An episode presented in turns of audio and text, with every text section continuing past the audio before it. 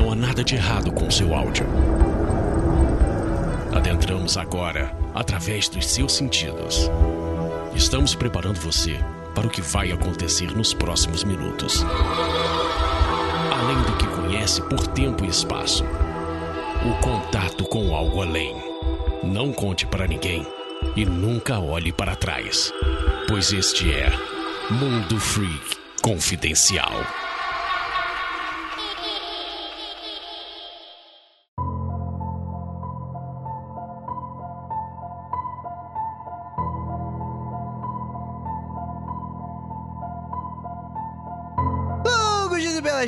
Queridos ouvintes. Aqui é o investigador Andrei e hoje gravaremos uma pauta muito clichê da podosfera nacional. E é claro que a gente demorou tanto para falar sobre lendas urbanas. Qualquer podcast decente de variedade tem um episódio sobre lendas urbanas, seria fácil, clichê. Então, para provar que quando a gente for falar sobre isso, a gente vai acabar com tudo, a gente vai ter não uma, não duas, nem três, mas a gente vai ter uma série inteira apenas para falar sobre lendas urbanas aqui no Mundo Frio Confidencial. E estreando aqui esta pauta maravilhosa, temos aqui ele, o nosso cético correspondente internacional, Luca Balaminuti. Prepara que agora é hora do mundo freak pedido pra caramba! Fazem anos que eu quero ouvir esse. Cara, eu, eu realmente, o meu coração parou por uns momentos que eu realmente pensei que o Lucas fosse continuar cantando. Então, eu acho, eu acho que a gente tem que fazer a abertura todos com músicas de Anitta.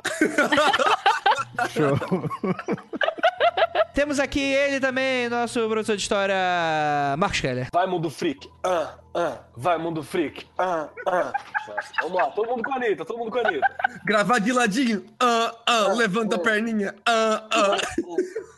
Vocês querem me fuder de verdade, cara. E nem te paga um vinho antes, né? Temos aqui. Vamos lá, Tupá, até o chão. Você, e aí? Como é que você tá? Olá, tudo bom? Bom dia, boa noite, ouvintes. Agora tá recatada, né? Tô recatada. Não, eu, eu, eu tô tentando pensar músicas da Anitta e não me vem nenhuma na cabeça. Mas é isso aí. Vamos lá, eu canto junto com os meninos quando eles cantarem. Uma tupazinha. Uma tupazinha. Uh, uh. E temos aqui ele, nosso participante mais musical com dotes artísticos inacreditáveis na dança, na música. Ele, Leonardo. Ok, eu não vou cantar não, mas eu tô aqui dançando. Podem cantar aí que eu danço. Tem aquele gif do Mori, do Rick e Mori, tipo, dançando no banquinho da garrafa. Eu vejo o Léo agora. É, Andrei, boa sorte aí na edição desse podcast. Hoje nós vamos gravar sobre os mistérios do axé. Logo depois dos recadinhos a gente já volta.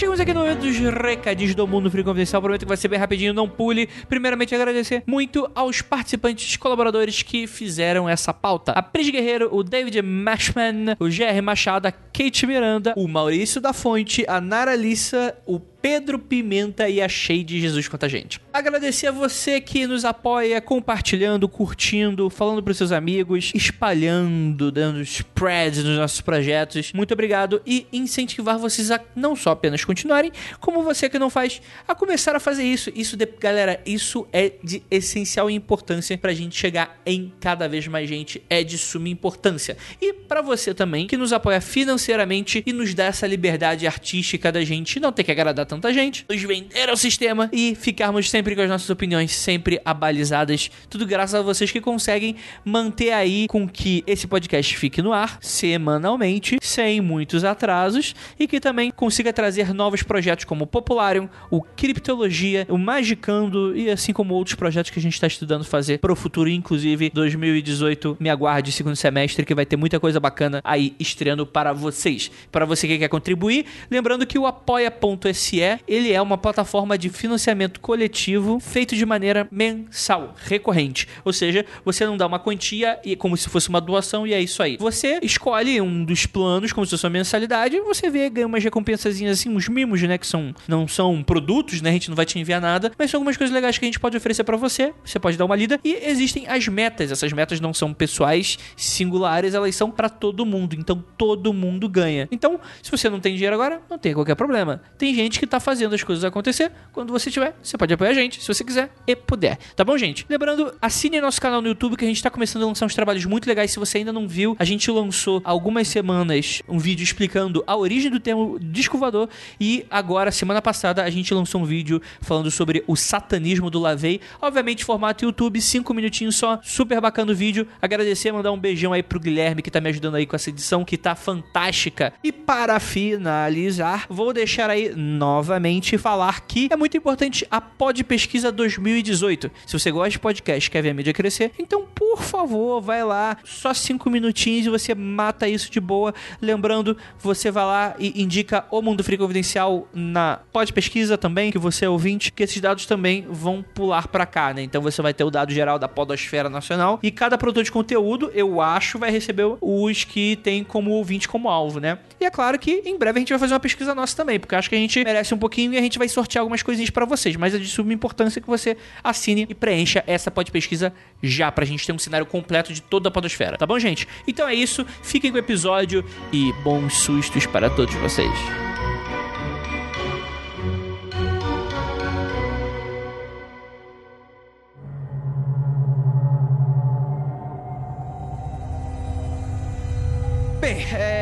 É, acabaram de estragar essa pauta, então na estreia, parabéns aí pra todos vocês. Está marcado para sempre, a gente só vai ter só essa de lendas urbanas. Os pauteiros fizeram 60 Não. páginas à toa. Culpa de vocês. Não, que isso? Só tô gravando aqui porque não tem outro tema. Andrei, para de ameaçar, por... ameaçar de graça, vai. Mas o meu trabalho é ameaçar os outros, filha. Senão os podcasts não saem. Você acha que eu. Eles acham que a gente chegou no 200 o quê? que eu pedindo por favor. Não, é ameaçando os Tá outros. deixando a gente gravar o que a gente quiser, né? Não foi assim, com não, certeza. não foi. Enfim, vamos falar um pouquinho sobre lendas urbanas. E, cara, é um assunto que eu não gosto. Eu vou, já vou ser polêmica aqui. Eu acho a maioria das lendas urbanas muito bobas. Porque existe um elemento nelas que é hoje. que tá sendo muito debatido, que é essa coisa das fake news, né? Dos boatos de internet, esse tipo de coisa. Não necessariamente as lendas urbanas vão envolver internet, mas tem muito daquela coisa de que a lenda urbana é muito aquela coisa de tio, de vó, de mãe, aquela coisa de meu filho, toma cuidado ao sair de casa, tem uma gangue de palhaços roubando. Aí tipo, fala, tipo, mãe, o que que você tá falando? Enfim, mas inflama muito essa coisa do coração, do perigo das pessoas, né? E muita gente, inclusive, faz bastante associação com o tal do folclore, né? O folklore, né? O- o- os causos do povo. Não, pera, pera. Folklore vem de folklore? É sério? Eu sabia, Essa, sério? essa. Minha cabeça explodiu, não acredito. É interessante que o próprio termo folclore, né, ele acabou ficando muito pejorativo com o passar do tempo, e ele é Uhum. muito associado a lendas e a histórias de pessoas não letradas ou de uma camada mais baixa. E hoje em dia os pesquisadores percebem que, primeiro, essa era uma visão elitista e essa era uma visão, uma visão errada de como que funciona a ideia de lenda e de folclore, etc. Eu levei uma bronca na minha graduação porque eu usei folclore no meu trabalho. Porque justamente falou, não, mas ah, o termo tá muito carregado, o tal, é melhor você procurar um outro termo. A bronca acadêmica, né, gente? A bronca acadêmica, ela não... Mas Mas eu pelo quero uso- esse termo! Né? Tá?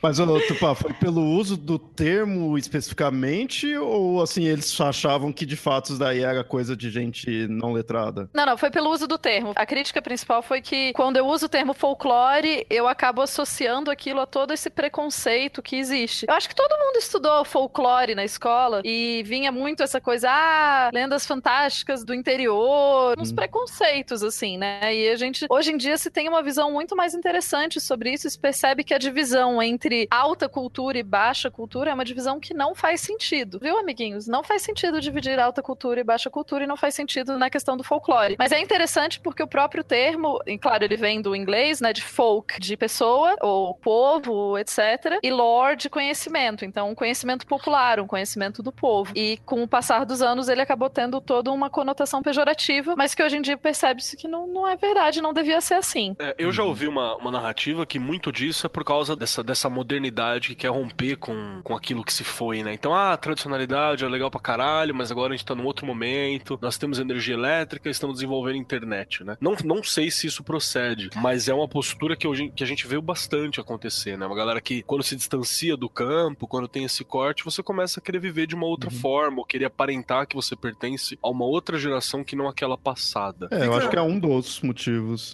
Acaba É, de com certeza. Fica um pouco Como- complicado, assim, o, o folclore competir também, quando as pessoas são todas mais letradas e tem jornal sendo publicado todo dia, e você tem acesso fácil a, a livros e panfletos, e as pessoas começam a ler notícias cada vez mais sensacionalistas, né? O jornal vai começar a ter, lá em 1910, 1920, ele vai começar a ter essa escalada de notícias cada vez mais sensacionalistas, né? Pra chamar a tua atenção, vender o jornal na banca. E começa a ficar difícil o folclore competir com esse tipo de história, né, cara? Então, eu fico pensando se aí não vai criar um novo folclore. E, Era isso que eu ia falar. e aí o folclore que vai se distanciar, na verdade, não é o folclore em si, mas é aquelas características daquele folclore, determinados personagens, né? É, o determinadas fol- é o fol- características. o folclore falado, né? O folclore da tradição oral, das cantigas, que vai, que vai sendo ah, deixado de lado, porque você agora tem ah, esses novos folclores, que são as lendas urbanas, que, que elas são notícias, né? Tá, cada semana tem uma notícia nova bombando, então você tem um folclore novo e cada vez mais sensacional pra Uhum. você se adequar e conversar com as pessoas no trabalho. Eu sei que tem muito folclorista, assim, muita pessoa assim que é, não aceita muito bem essa comparação de lenda urbana com folclore em si, né? Uhum. Mas Polêmica, Mundo Freak traz a polêmica até você.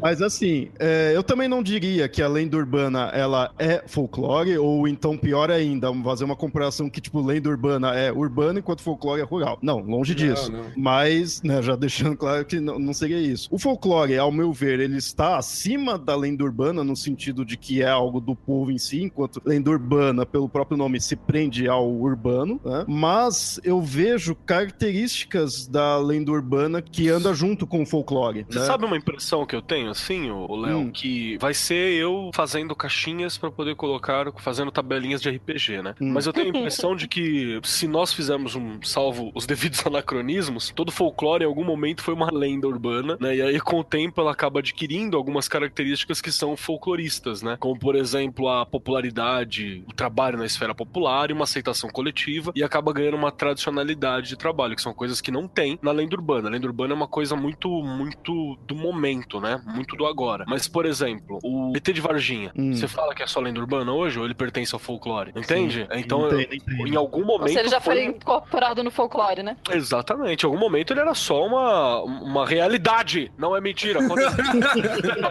em algum momento ele tava na esfera da lenda urbana, né? E aí, porra, bateu tanto, Ele trabalhou enraizar, tanto, né? que ele se enraizou e, e virou parte do lore do folk, né? Então, Uhum. É, eu acho que é, acho que só é importante a gente colocar bem claro, assim, que seja lenda urbana, seja folclore e tal, não é fruto de ignorância. O fato de você ter uma história que é passada de geração para geração e que tem elementos fantásticos, isso não quer dizer que as pessoas que estão passando essa história são necessar- são ignorantes, ah, é porque elas são burras, é- não são letradas, é porque agora com a internet as pessoas não vão ficar passando isso, tá bom? A gente sabe disso.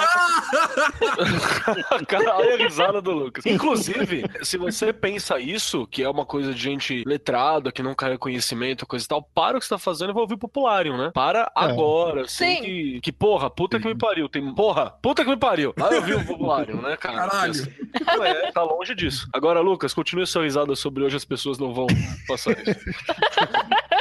É que eu precisava trazer um absurdo. Rapidamente, eu vou colocar a linha na fogueira. Ah. Eu acho sim que é de gente não letrada. E agora, agora eu vou fuder com vocês agora, que agora eu vou, vou cair no pau aqui agora. Eu acho que lenda urbana é infinitamente inferior ao folclore. Acho que as duas coisas não são sequer próximas. É uma leitura rasa a gente fazer essa comparação. E aí eu vou colocar meu ponto de vista aqui, que é o seguinte: o folclore, se a gente planificar ele, a gente consegue colocar na lenda urbana. Quando a gente transforma o folclore em causos populares. A lenda urbana é um causo popular urbano. Só que o folclore em si, ele não é, ele não se resume a isso. O folclore vai muito além disso. O folclore, ele faz parte da visão de mundo de uma parcela enorme da população. Não é apenas você falar sobre o lobisomem que comeu a sua galinha no interior. Não é sobre só sobre isso, não é isso exatamente. Faz parte de vários elementos que constrói parte de uma cultura. É você falar, por exemplo, da história da Vitória Régia, por exemplo. Como é que ela surgiu? E aí você vai colocar ali uma mistura de mitos indígenas. Pra mim o folclore, ele é uma peça cultural rica e que realmente precisa ser levada a sério e respeitada e não é coisa de gente não letrada. Isso faz parte de uma riqueza única e própria. Agora, eu acho lendas urbanas no geral extremamente rasas assim. Eu não consigo desassociar a lenda urbana do fake news, que hoje tá na moda esse termo, mas da mentira, do, do jornalzinho, do jornaleco sensacionalista, transmitindo algo que não existe. Eu faço essa desassociação porque pra mim não são duas coisas iguais. Mas aí é um problema mental seu, né? Então. Tudo bem, né, cara? Não tem problema. Eu Acho que tem uma parada que as pessoas ignoram quando elas estão fazendo essa comparação, que é a época, né, cara? Os folclores têm muito a ver quando aquele povo tá começando a criar uma identidade cultural. Então você vai ter, por exemplo, na Inglaterra, os folclores que têm a ver com os mitos da criação do povo inglês, né? Você vai ter o, o mito do rei Arthur, e você vai ter os folclores dos reis e da Távola Redonda. Aqui no Brasil você vai ter os nossos folclores que vão começar a dar um início de identidade pro brasileiro. Isso aconteceu em uma época e depois de um tempo isso para de acontecer, porque você já tem uma identidade e ela vai se mudando conforme o tempo, conforme você tem grandes eventos, mas você já tem esses mitos, né? Você não precisa ficar recriando eles. Além do urbana, ela vai cumprir uma função diferente, cara. Ela vai cumprir a função daquele aquela parada regional de você e seus amigos ali naquela empresa, a parada de quem mora na beira daquela estrada. E obviamente raso, né? Porque, É, é, por- porque ele é pequeno, né? É, exato. Ele não precisa ser maior que isso. E digo mais, o fato de a gente ter tudo isso impresso faz com que isso se desgaste, evapore, vire coisa do passado muito rápido. Porque, Porque daqui você a pouco. estabiliza ali. Exato. Você tem um padrão para aquilo, né? Isso mata com que a possibilidades do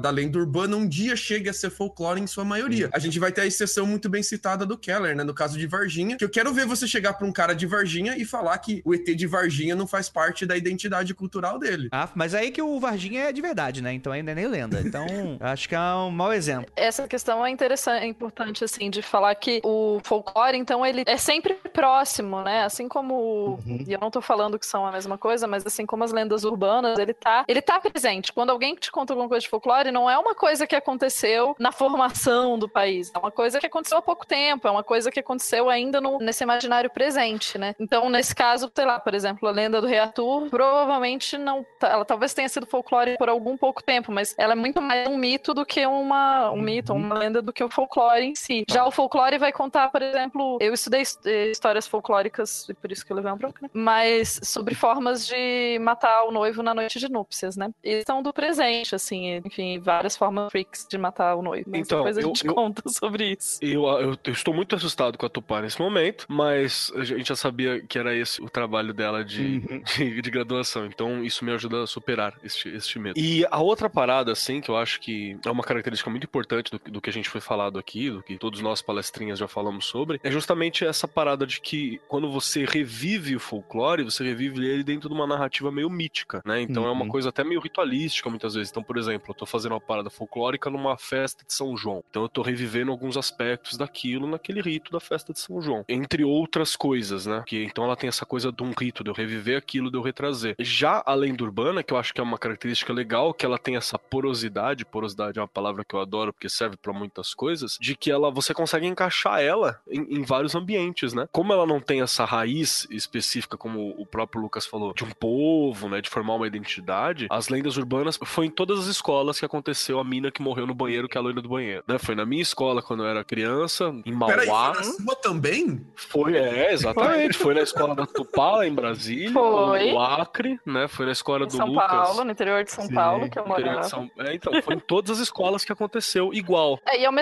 tempo ela não é, tipo, aconteceu na sua escola e ela não é uma questão de, tipo assim, em qualquer banheiro de escola. Quando você ouve a primeira vez, ela, ela é específica da sua escola, não é como Uhum. se ela existisse em todas as outras escolas também. Sim, sim. E, e por isso que eu acho que dá essa ideia de ser raso. O Andrei falou, ah, é raso? Eu concordo, é raso. Mas por isso? Porque é algo extremamente localizado, extremamente limitado ali, né? E eu acho que não precisa ir além disso. Se for além disso, acaba mudando, de repente vira, vira outra coisa, né? Sim, e você precisa que ele seja raso pra que ele se encaixe em vários locais, né? Uhum. Essa é a característica dele. Por exemplo, você pega aí um- uma lenda urbana, tipo a do Slenderman, né? É uma merda. o bagulho é uma bosta. Mas por ela ser tão raso que, você, que o bagulho pegou tão firme, que se encaixou, que a galera fez imagem, né? Fala isso pras duas amiguinhas que mataram a coleguinha no aniversário delas em oferenda ao Slenderman. Quero ver. É, Isso daí também é um probleminha mental delas, né? Então fica foda. Então, mas essa é a questão. Te- existe valor na loura do banheiro? Existe, que na- quando você é sim. criança pra caralho. Ah, é uma forma, uma prova de coragem. Meu, a gente não tem rito de passagem. É uma forma de coragem você fazer o rito e falar, eu fiz. É, xinguei palavrão e apertei as descargas. O cara tipo brasileiro ia caçar É, uma outra imagina com você- passagem. A gente vai atrás da loira do banheiro. O que, que aconteceu Graças- com a gente, né, cara? A gente errou. Sempre que eu acho que nós erramos como sociedade, eu vejo alguma notícia do Japão, gente casando com anime, né, roubando calcinha. E aí eu fico de boa. Eu acho que tá de boa. Tá tudo bem. Onde é que a gente foi chegar, cara? Enfim, vamos lá. Aí os ouvintes vão definir quem tá certo e quem tá errado. E aí eu vou apagar o comentário de quem não concorda comigo. Então, vamos, vamos pra frente. Mas eu não, sei Caceta- lá, eu não vejo o Andrei pondo de forma tão diferente do que a gente tá vendo, assim. Porque, de fato, também, essas histórias, lendas urbanas, não me chamam tanta atenção, né? Ele falou ali, ah, mas teria valor? Acho que socialmente você tem tá- um valor que constitui ali na sociedade, se for analisar, né? Ah, isso daqui faz parte da de tal sociedade, acabou, né? Mas, de fato, não é algo que, uau, vai mudar, né? Vai fazer toda uma sociedade, as crenças dela, né? Pra isso a gente tem outros tipos de crendices, né? Tem essas Exato. religiões. né? E nem, e nem precisa ser, tá ligado? Nem precisa ser. A coisa pode É. ser só divertida, pode ser uma prova de coragem, pode ser só uma brincadeira, né? O Neil Gaiman, ele, ele brincava muito disso. Ele falava assim que ele, a- ele fala, né, que acredita que nós cagamos a infância quando nós impedimos as crianças de sentirem medo, entende? Então ele faz histórias infantis, várias histórias infantis que puta que me pariu, né? Coraline, vai tomar no cu, né? Umas histórias são pesadas, assim, pra criança, lógico, não tem nada de, de terrível, mas ele, ele, ele retraz o medo. A Muitas escola alemã de criar criança, que você mete medo em todo mundo o tempo todo. pra, pra criar um pra, pra, pra criar um bichinho cruel, né? Que nem usa. e, e essa é a parada. Então, o seu medo é um sentimento importante, né? Então, muitas vezes eu acho que essas lendas urbanas elas nos oferecem uma experimentação de sentimento que a gente não teria de outra forma. Então, tem valor. Ah, mas tem valor que tipo vai me tornar uma pessoa melhor, uma pessoa pior, um papá? Ah, não, né, cara? Isso aí vai ver o canal da cultura, né? Vende podcast? Se vende podcast, tem valor. Então tem valor pra caralho. Tem, tem valor. Então baixa aí o episódio. Segundo o Carlos Renato Lopes, ele fala o seguinte sobre lendas urbanas: histórias que envolvem elementos ou situações banais do cotidiano, mas por seu caráter inusitado ou em muitos casos absurdo, provavelmente não aconteceram. No entanto, são contados como se tivessem de fato acontecido, não diretamente a seus narradores, mas alguém que por eles é conhecido ou a eles é ligado. E assim, Carlos, não te conheço, mas você foi meio capitão óbvio aqui. mas eu só queria colocar a definição que eu acho que, que embarca tudo. Isso é academia, né? É, sim. sim, sim, sim. E o termo lenda urbana, ele passou a aparecer pro público em impressões publicadas a partir da- do final da década de 60, né? Com o Jan Harold Brumvand, que é professor de inglês da Universidade de Utah. Ele introduziu o termo ao público em geral através de uma série de livros publicados a partir de 1981. Entre eles, a coletânea de lendas O Mochileiro Desaparecido, Lendas Urbanas Americanas e seus significados. Pausa, pausa, pausa, pausa, pausa, pausa, por favor. Ah. Algum dos, dos meus companheiros aqui versados em línguas inglesas pode ler o título em inglês dessa porra? Porque eu não sei pro- pronunciar o mochileiro até hoje. Hitchhiker? Como? Hitchhiker. Hitchhiker. Eita porra. Tá Caraca. Hitchhiker. Mas lê, o- lê o título completo, por favor. Mas o teu título na pauta tá em português. Não, tá, Tá no comentário ali. Ah, tá. The Vanishing Hitchhiker, American Number Legends and Their Meanings. Nossa, hum. É, Hitch, de, de hit com CH no final. Hitchhiker. É difícil. Hitchhiker. ok. Hitchhiker. Você, você tem que falar, você tem que falar como uma moça de- que fala assim, hitchhiker. Eu li, eu li automaticamente, tipo, chique chicker, sabe? Assim, Chique. tipo quando você lê Cthulhu. Devanishing e Hitchhiker. Olha, Cthulhu a primeira vez, né? Que é o Tchululu. The Vanishing dá o nome de banda emo da hora, cara. É, é, é de, de Vanishing, é, Chica Chica, American Urban Legend e The Mianing. É isso aí. Eu lembro quando eu era adolescente, The a gente falava Hitchhiker. Evanescence. Devanescence. Evanescence. Enfim, mas ah, o que acontece é que o Jan Harold, ele enfatiza dois pontos com, esse, com essa série de livros, né? O primeiro, que lendas e folclores não acontecem exclusivamente nas chamadas sociedades primitivas ou tradicionais. E segundo, que pode-se aprender bastante sobre cultura moderna e urbana ao estudar tais lendas. Eu discordo, mas foda-se, isso aí sou eu. Vamos pra frente, então. Que bom que tu não é especialista em lenda urbana e folclore, né, Andrei? Você só podcast. Mas o Tupá, esse é o mágico do podcast. Você pode ser especialista em porra nenhuma e falar o que quiser, que o áudio aceita tudo. Então é isso aí. Eu falo até mais, peraí que eu vou emendar uma coisa até mais. Ah. Esse é um mágico da internet, tanto do podcast quanto do YouTube. Se você só tem gente que concorda com você, ou melhor, se você grava sozinho, sempre vai parecer que você tá falando uma coisa certa, correta e absoluta, mesmo você sendo imbecil falando bosta. Isso Por é sinal, genial. hoje, hoje eu aprendi que, de acordo com o YouTube, com, com cientistas do YouTube, existe nanotecnologia no frango pra nos chipar, pro Estado controlar a nossa cabeça. Pra unir pessoas com relacionamentos fictícios? pra compensar o meu, a minha ferida emocional e minha falta de inteligência emocional? É, é- é isso? Ah, Ou é outro tipo de chip? Não, é o Para- chip de controlar as pessoas pelo Estado mesmo, viu? Para viu? todos Abram governar. seus olhos. Exatamente, abram seus olhos. Enfim, vamos começar as lendas, porque aqui esse papo já tá louco o suficiente. Gente, por favor, não me odeiem. por favor. É, vamos lá.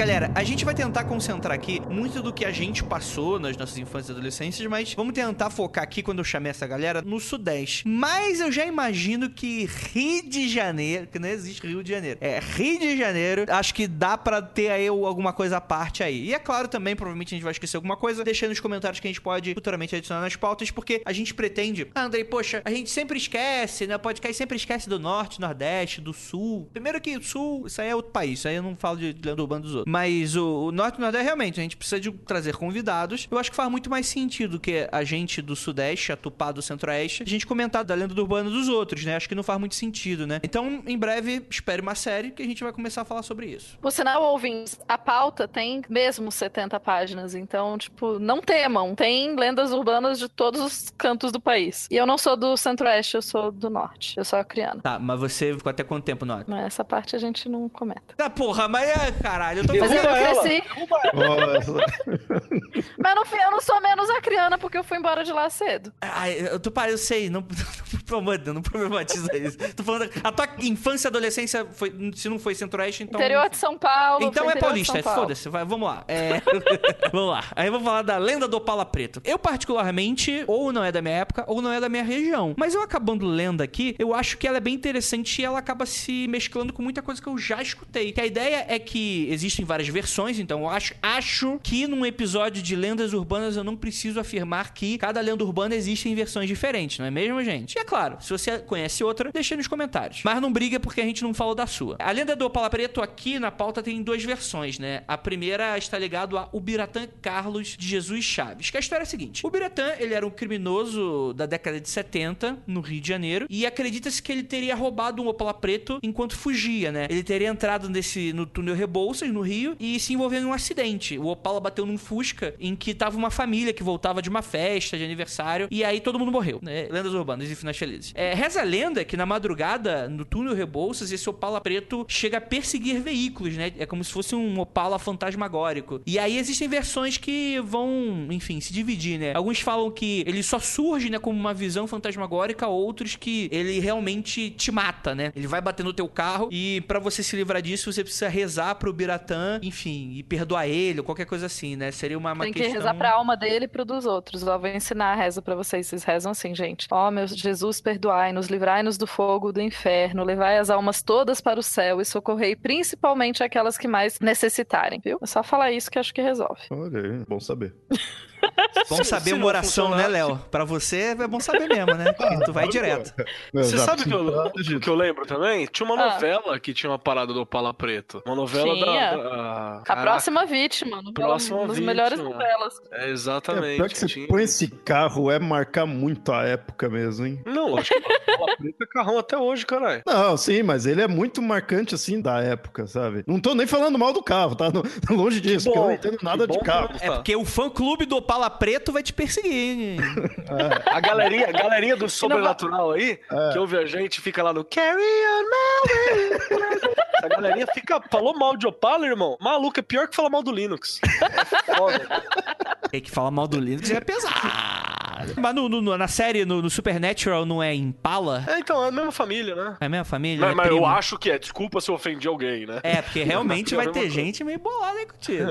Mas eu acho interessante essa questão da. Assim, eu acho primeiro assustador, embora eu ache túneis legais, mas, cara, você tá passando de madrugada num túnel, no Rebouças, que é um túnel grande, tudo Sim, escuro, cara. mas ninguém passando. Eu nem, nem sei se carioca faz mais isso, que não parece uma ideia muito boa. Mas de qualquer forma, dá pra entender de onde que você vê, tipo, carro fantasma, esse tipo de coisa, né? A mente, ela produz esse tipo de imagem. Ainda mais depois que você sabe que, sei lá, teve um acidente, ou você conhece a lenda, então você fica com aquilo na cabeça. Eu acho Uhum, a mente. bem plausível Meu Deus. ver. Existe uma pergunta também, cara. Se foi na, nos anos 70, já tinha exaustor pra tirar o, o CO2 de dentro do, do túnel? não, não sei. Vai que tinha.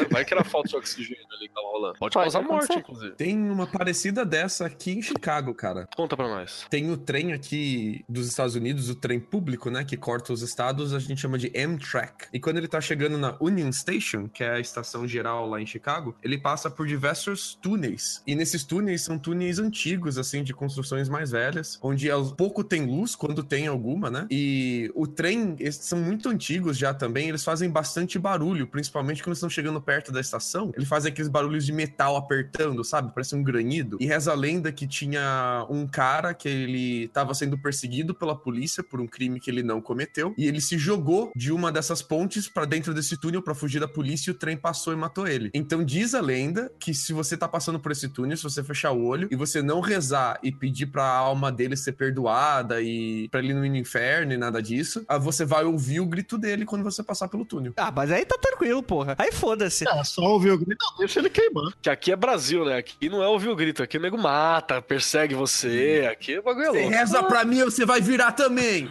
É, Vai se juntar. Mas aí também, é, ó, eu já, come- essa história aí já, já começa es- esquisita aí. Porque se o cara tá sendo perseguido pela polícia, alguma coisa ele fez. Já começa por aí. Essa história tá muito esquisita aí. ó. No Brasil, meu se amigo, fosse cidadão amigo, do bem, não estaria fugindo, né? Se tá fugindo é porque fez alguma Se, coisa. é, se estivesse na igreja, tava tudo bem. Vocês vão me desculpar. Pera aí, pera, para, para, para, para. 1974. Topo da ditadura militar. Você ser perseguido pela polícia é sinal de que você é um cidadão de bem. Vai ter gente contra aqui falando. Ah, é claro. Eu sou obrigada a concordar com o Keller. Mas eu acho que eu tô mais a favor desse cara aqui do que da polícia paulista da época. Vai saber se não era um dói Não é que Rio. tava atrás, né? Então, não sei. Às vezes o cara ali, né, tava pá, tá parado, não vai. Fica a dica, pessoas do Rio de Janeiro, se vocês estiverem passando pelo túnel Rebouças de noite. Eu realmente acho que não se faz mais isso no Rio, de passar no túnel de noite, assim. No Rio não sai nem mais de casa, Tupá. No Rio o pessoal não, não faz mais nada. Por isso que eu tô falando que eu acho que ninguém passa no túnel de noite. Mas caso algum maluco faça, ou Se você tá Reza. tentando comprar crack no Rio de Janeiro à noite, reza, se não duas vai garantir. Meu Deus do céu. Certeza que é isso mesmo que vai fazer. E só pro, pra quem não, tá, não conhece, né? O túnel Rebouças aqui em São Paulo é um túnel gigantão, tá ligado? Ele é um túnel que você entra, você fica bem uns 5 minutos dentro dele, assim, na, numa velocidadezinha de boa na cidade. Assim, ele é bem comprido mesmo, aquela luz é meio bizarro. sei Não, lá. mas só mais uma coisa. Mais uma coisa do Opala Preto, né? Depois ele também passava. Tem uma segunda versão da lenda, que depois ela vai se juntar com outras lendas mais pra frente, que é a lenda que um Opala Preto sequestrava crianças pra traficar os órgãos. E Vai mudando a versão do carro. é, essa a gente vai falar pra mais preto. pra frente, essa tem muitos carros que roubam crianças e sequestram órgãos, aparentemente. É, exatamente. Acho que os rou- roubos de órgão não deve ter preferência de marca, mas eu só acho, não De sei. carro, né? É, exatamente. Não, não, mas. Mas tem preferência de cor, né? Porque é sempre o carro preto. É, ser. Kombi- Não, não, tem, branca. tem a Kombi branca, mas a gente chega na Kombi branca? branca daqui a pouco. Vai lá. Beleza, então vamos para São Paulo. Vamos falar um pouquinho do edifício Martinelli. Eu acho que a gente precisa fazer um episódio só sobre locais assombrados, né? Começando por São Paulo. Ou não, começando por o que tiver na frente. Mas é, é interessante porque o edifício Martinelli ele é bastante conhecido aqui em São Paulo. Ele fica no centro da cidade. Eu já fui próximo dele. Ele é um, ele é um prédio que ele chama bastante atenção porque ele, ele tem uma arquitetura muito específica e ele é um prédio grande, parrudão e, e alto, né? Então ele chama bastante atenção lá, né? Inclusive, se você mora em São Paulo e quiser subir ele, ele é um prédio público hoje. Você pode acessar a parte de cima, andar por ele sem problema nenhum. E é um Sim. prédio lindo, viu, gente? Lindíssimo, lindíssimo. Sim, exatamente, exatamente. E a ideia é que qual é a história dele? A gente vai lá pra década de 20, o comendador, o Giuseppe Martinelli, foi construído por ele, a mando dele, não foi ele que bateu laje, né? Mas ele mandou construir, né? Ele seria o primeiro arranha-céu da cidade, tendo 30 andares, que pra época era muito, né? Hoje, o horizonte de São Paulo tem prédios, obviamente, até maiores, e no centro ele acabou sumindo, né? Porque, enfim, pela época, as outras coisas foram sendo construídas tão altas quanto. Então, pra 29, isso aí era pique Nova York, saca? Você falar que você tinha um prédio assim e tal, era um prédio digno de uma grande cidade mesmo. Sim, sim, sim. E ele foi inaugurado em 29, cara. O que, que aconteceu em 29, Marcos Keller? A crise de 29, caso ele não responda. Ah, é, o Superman foi criado, eu tava falando, mas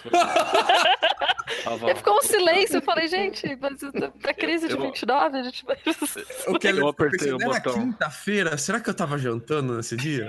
Eu apertei o botão, eu tava falando que o Superman foi criado pelo Jerry Siegel e o outro cara que eu esqueci o nome agora. Sim, sim, então, exatamente, né? Que a ideia é que o comendador ele acaba se endividando e ele acaba tendo que vender, né? E acabou vendendo pro Instituto Italiano. Só que acontece que estourou a Segunda Guerra. Então, a galera, né? Italianos, né? Falou: opa. É, vários bens italianos foram confiscados durante a Segunda Guerra Mundial, quando o Brasil entra na guerra, né? Vamos lembrar que a princípio o Vargas ele fazia aquele jogo duplo, né? Falava tipo, "Ah, você- tá do lado de quem? Ele, não, lado pra quê, gente? Vamos, né, vender umas coisas aqui, ninguém, vamos apoiar todo mundo. E daí quando se entra mesmo na guerra, muitos bens de, de, de italianos, de, de alemães, enfim, não só italianos. Japoneses também, to- toda a galera perde, assim, muito espaço. Aqui em Suzano foi meio que apagado uma parte dessa história, mas durante a Segunda Guerra Mundial, eh, Suzano é um lugar que tem uma, uma grande população, assim, de imigração japonesa. A polícia batia forte, assim, analisando. Conta-se até que houve campos de concentração de japoneses aqui em Suzano, mas isso meio que se apagou porque não se tem documento, né? Lenda urbana. Lenda urbana. Então, mas a ideia é que, então, depois que foi confiscado, foi, virou público, e aí acabou virando um curtição, um curtiço, em que a ideia é que pessoas pagavam muito barato pra morar nele. E aí virou um inferno na Terra, né? Ele acabou se tornando um local pra. É um prédio muito grande, né? Então tu imagina, se vocês já viram aquele filme lá, que é a adaptação lá da HQ do Juiz Dredd, adaptação nova Era aquilo mesmo, cara. de 2011, era aquilo ali, né? Então era, foi um prédio tomado pelo tráfico, prostituição, venda e consumo de drogas, pessoas muito pobres, muito miseráveis, né? Então ele era um prédio que é interessante isso, porque no Brasil eu, eu não conheço uma história próxima do que aconteceu assim no Martinelli. Porque pra vocês terem uma ideia, ouvinte, tem um fosso nele no, bem no, no centro do prédio, em vão, e cara, tipo, jogavam lixo lá, corpos. Cara, foi uma situação realmente infernal. O primeiro andar do Martinelli, ele era praticamente inacessível, assim, sabe? Qualquer coisa que não, não fosse da porta era um absurdo aquilo. E quando foi retirado, sim, conta-se que encontrou o corpo de um, de um cara lá dentro. É uma coisa meio bizarra mesmo. Ali foi, foi bem pesado. Sim, sim, sim, sim. E aí, enfim, acabou, obviamente, com esse clima, né? Entende-se porque que ele é considerado amaldiçoado. Mas a ideia é que existiu uma história a mais em tudo isso aí, que é o caso do assassinato da Rosa dos Santos, né? Que era uma jovem de 17 anos que, segundo testemunhas, estiveram nos arredores acompanhados de um homem, né? E o seu corpo teria sido encontrado lá pra década de 70 por um funcionário do banco, que era vizinho ao Martinelli, que viu a moça, né? Ela teria morrido por uma queda do alto do edifício, né? A ideia é que o pessoal tentou achar o que, que aconteceu com essa história, com essa menina, né? Inclusive, a curiosidade, ela é loura. Então, dá-se aí várias histórias de fantasma com uma suposta mulher loura. Então, dentro do edifício, você, em teoria, você escutaria aí teria o, o sapato, é, salto alto, né? Teria essas visões dessa mulher e por aí vai. Eu- tem até uma, uma história bizarra que você ouve no 17 andar o barulho, 17, 16, 17, 18, ali naquela região. Você ouve o barulho de um tamanco e um passo. É isso É, que é uma porque- coisa bizarra, né? Porque perdeu um sapato, né? É, porque ela foi, o corpo dela foi encontrado lá embaixo é, com apenas um sapato no pé. E o outro sapato foi encontrado no 17º andar. Sim, Então, essa, então eu acho esse assim, detalhe. Imagina-se que ela caiu de lá, né? É, esse detalhe da história de você ver um- um- alguém mancando, um barulho de tamanco e corta. Eu acho muito louco, cara. É mais louco mesmo, hein? Dá pra ver que o Andrei, obviamente, não acredita, né? Não, não, não, não, não, é Gente, isso. Eu, vou, eu vou falar de novo aqui, ar, mas vamos aumentar esse apoio, porque o meu sonho, eu já falei pro André É isso, demitir o Andrei. pegar um, um Airbnb, Airbnb no, no Martinelli e no... Como que é o outro lá que pegou fogo? Foda. Como Nossa, que é o outro lá? no... o Joelma. O Joelma, o edifício Joelma. Sim, sim. Vamos lá e nós vai gravar à noite, vamos fazer um podcast lá, vamos falar sobre, vamos mandar pelos corredores, filmar, era essa que é a ideia. Ainda bem que já tem uma galera que topa, só que a gente não tem dinheiro. Eu topo, Eu topo, é de boa. mas eu Mas tenho medo. louco. Fazer umas invocação goethe aí tá, tá errado pra caralho, né? Vamos lá. Não, não, peraí, vamos. Aí se não era assombrado, você vai assombrar. Fica, né? Vamos então pra lenda que mudou o Brasil, né, cara? Porque não dá pra gravar um podcast de lendas urbanas sem a gente falar daqui do, do Michael Bay das lendas urbanas, né? Que é a lenda do bebê diabo. Ah, essa é A lenda maravilhosa. do bebê diabo é uma das melhores lendas que já Que existiu. nasceu em São Bernardo do Campo. Seria o Lula, o bebê diabo? Fica aí a dúvida. Fica a dúvida. Não, Mas o Lula não nasceu em São Bernardo do Campo. Você não sabe? Ele nasceu em Garanhuns. Tá, então tá bom. Então, a ideia, galera, é que essa história teria acontecido na década de 70. E teria nascido aí, em teoria, nesse jornal muito popular na época, que hoje eu acho que não existe mais, que é o tal do Notícias Populares. Ele foi conhecido pelo sensacionalismo exacerbado, como até puxando aí o que o Lucas falou no início do episódio, essa coisa da lenda urbana, do sensacionalismo, né? E a ideia é que esse jornal noticiou o nascimento de um bebê demônio nascido no ABC Paulista, bicho. E aí a gente tem essa história que, cara, obviamente ele é bastante conhecido porque essa capa desse jornal rodou a internet. E assim, quando a gente fala da capa do jornal, a gente tem que ter a ideia que durante quase 40 dias esse jornal só falou dessa bosta. Foram várias reportagens sobre o bebê diabo. É, deixa eu dar uma vírgula só. O- manchetes da, da procissão que expulsa o bebê diabo. Você tem manchetes tipo: Sultão do Norte Montarém SP. Quase derrubaram um avião a socos. Peste bubônica ameaça 5 milhões de brasileiros. Loteca, 21 milhões. No bolão, 235. Casal maldito matava viciados com picadas. Assim, é genial. Assim, Eu ainda é perguntando como isso acontecia. Não, não, é maravilhoso. É, tem uma ilustração do que seria o bebê diabo, né? É o Temer na direita olhando pro bebê, cara, olha ali. Essa montagem era era muito safada, cara. Pro ouvinte só se localizar. No exemplar que tem todas essas manchetes incríveis que o Keller acabou de ler, tem uma montagem mostrando como é o bebê diabo. E com chifrinhos e dentinhos e tudo mais. Tem uma outra edição que, tá, que a gente tá aqui também na pauta, em que fala: Nasceu o diabo em São Paulo. bebê com chifres, rabo e falando. E daí Eu tem acho- uma ilustração. Tem Essa tem que ser Temer. com a voz do Gil Gomes, né? Nasceu o bebê diabo. Não, é o Lula. Porra, fudeu. e que, que tem o Temer mesmo. Tá, tem um Temerzinho aqui do lado do desenho do, do, do bebê diabo. Olha aqui, ó. E não é o bebê diabo, no caso. Não, não, ele não é. Ele deve ser o bebê, o pai, né? Não, um, um outro Temer que também é o diabo. Não é desse que a gente tá falando, advogados. Só pra avisar. Ah, não. é De um Temer, assim, fictício. É um nome não, muito não, comum. Qualquer coincidência com uma pessoa de real que tem esse mesmo nome não é a nossa intenção. Passaram 40 anos e as capas desses folhetos e, e jornais e tabloides continuam a mesma coisa, né, cara? É impressionante. Mesmo Continua design, a mesma né? coisa. Poluído pra caralho, manchete pra tudo quanto é canto, umas montagens doidas. O que, que deu essa história do bebê diabo? Não, é interessante que a própria história do bebê diabo efetivamente nasceu uma criança com uma má formação no ABC e tinha duas pequenas saliências na testa e um prolongamento do cox. Ah, nasceu Então, alguma be- coisa assim? Uma Isso. Ah. Só que daí foi feita uma cirurgia, uma, uma cirurgia relativamente simples, e isso foi contornado, né? Mas ao mesmo tempo, diz que o repórter que foi lá noticiar essa, esse nascimento, né? Chegou lá e daí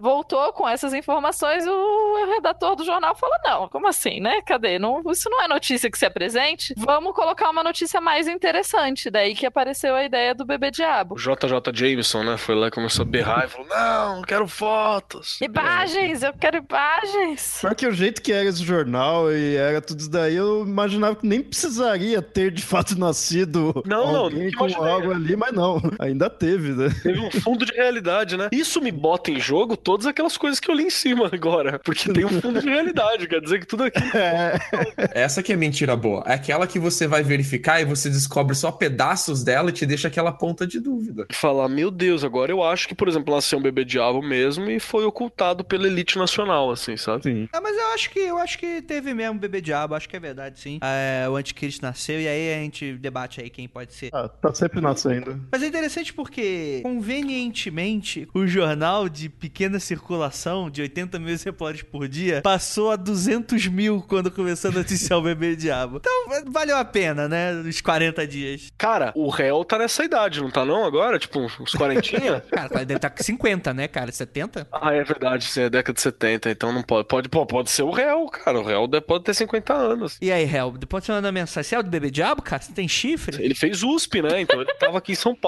e tal, né? Ô, rapaz. Fez cirurgia pra tirar o chifre?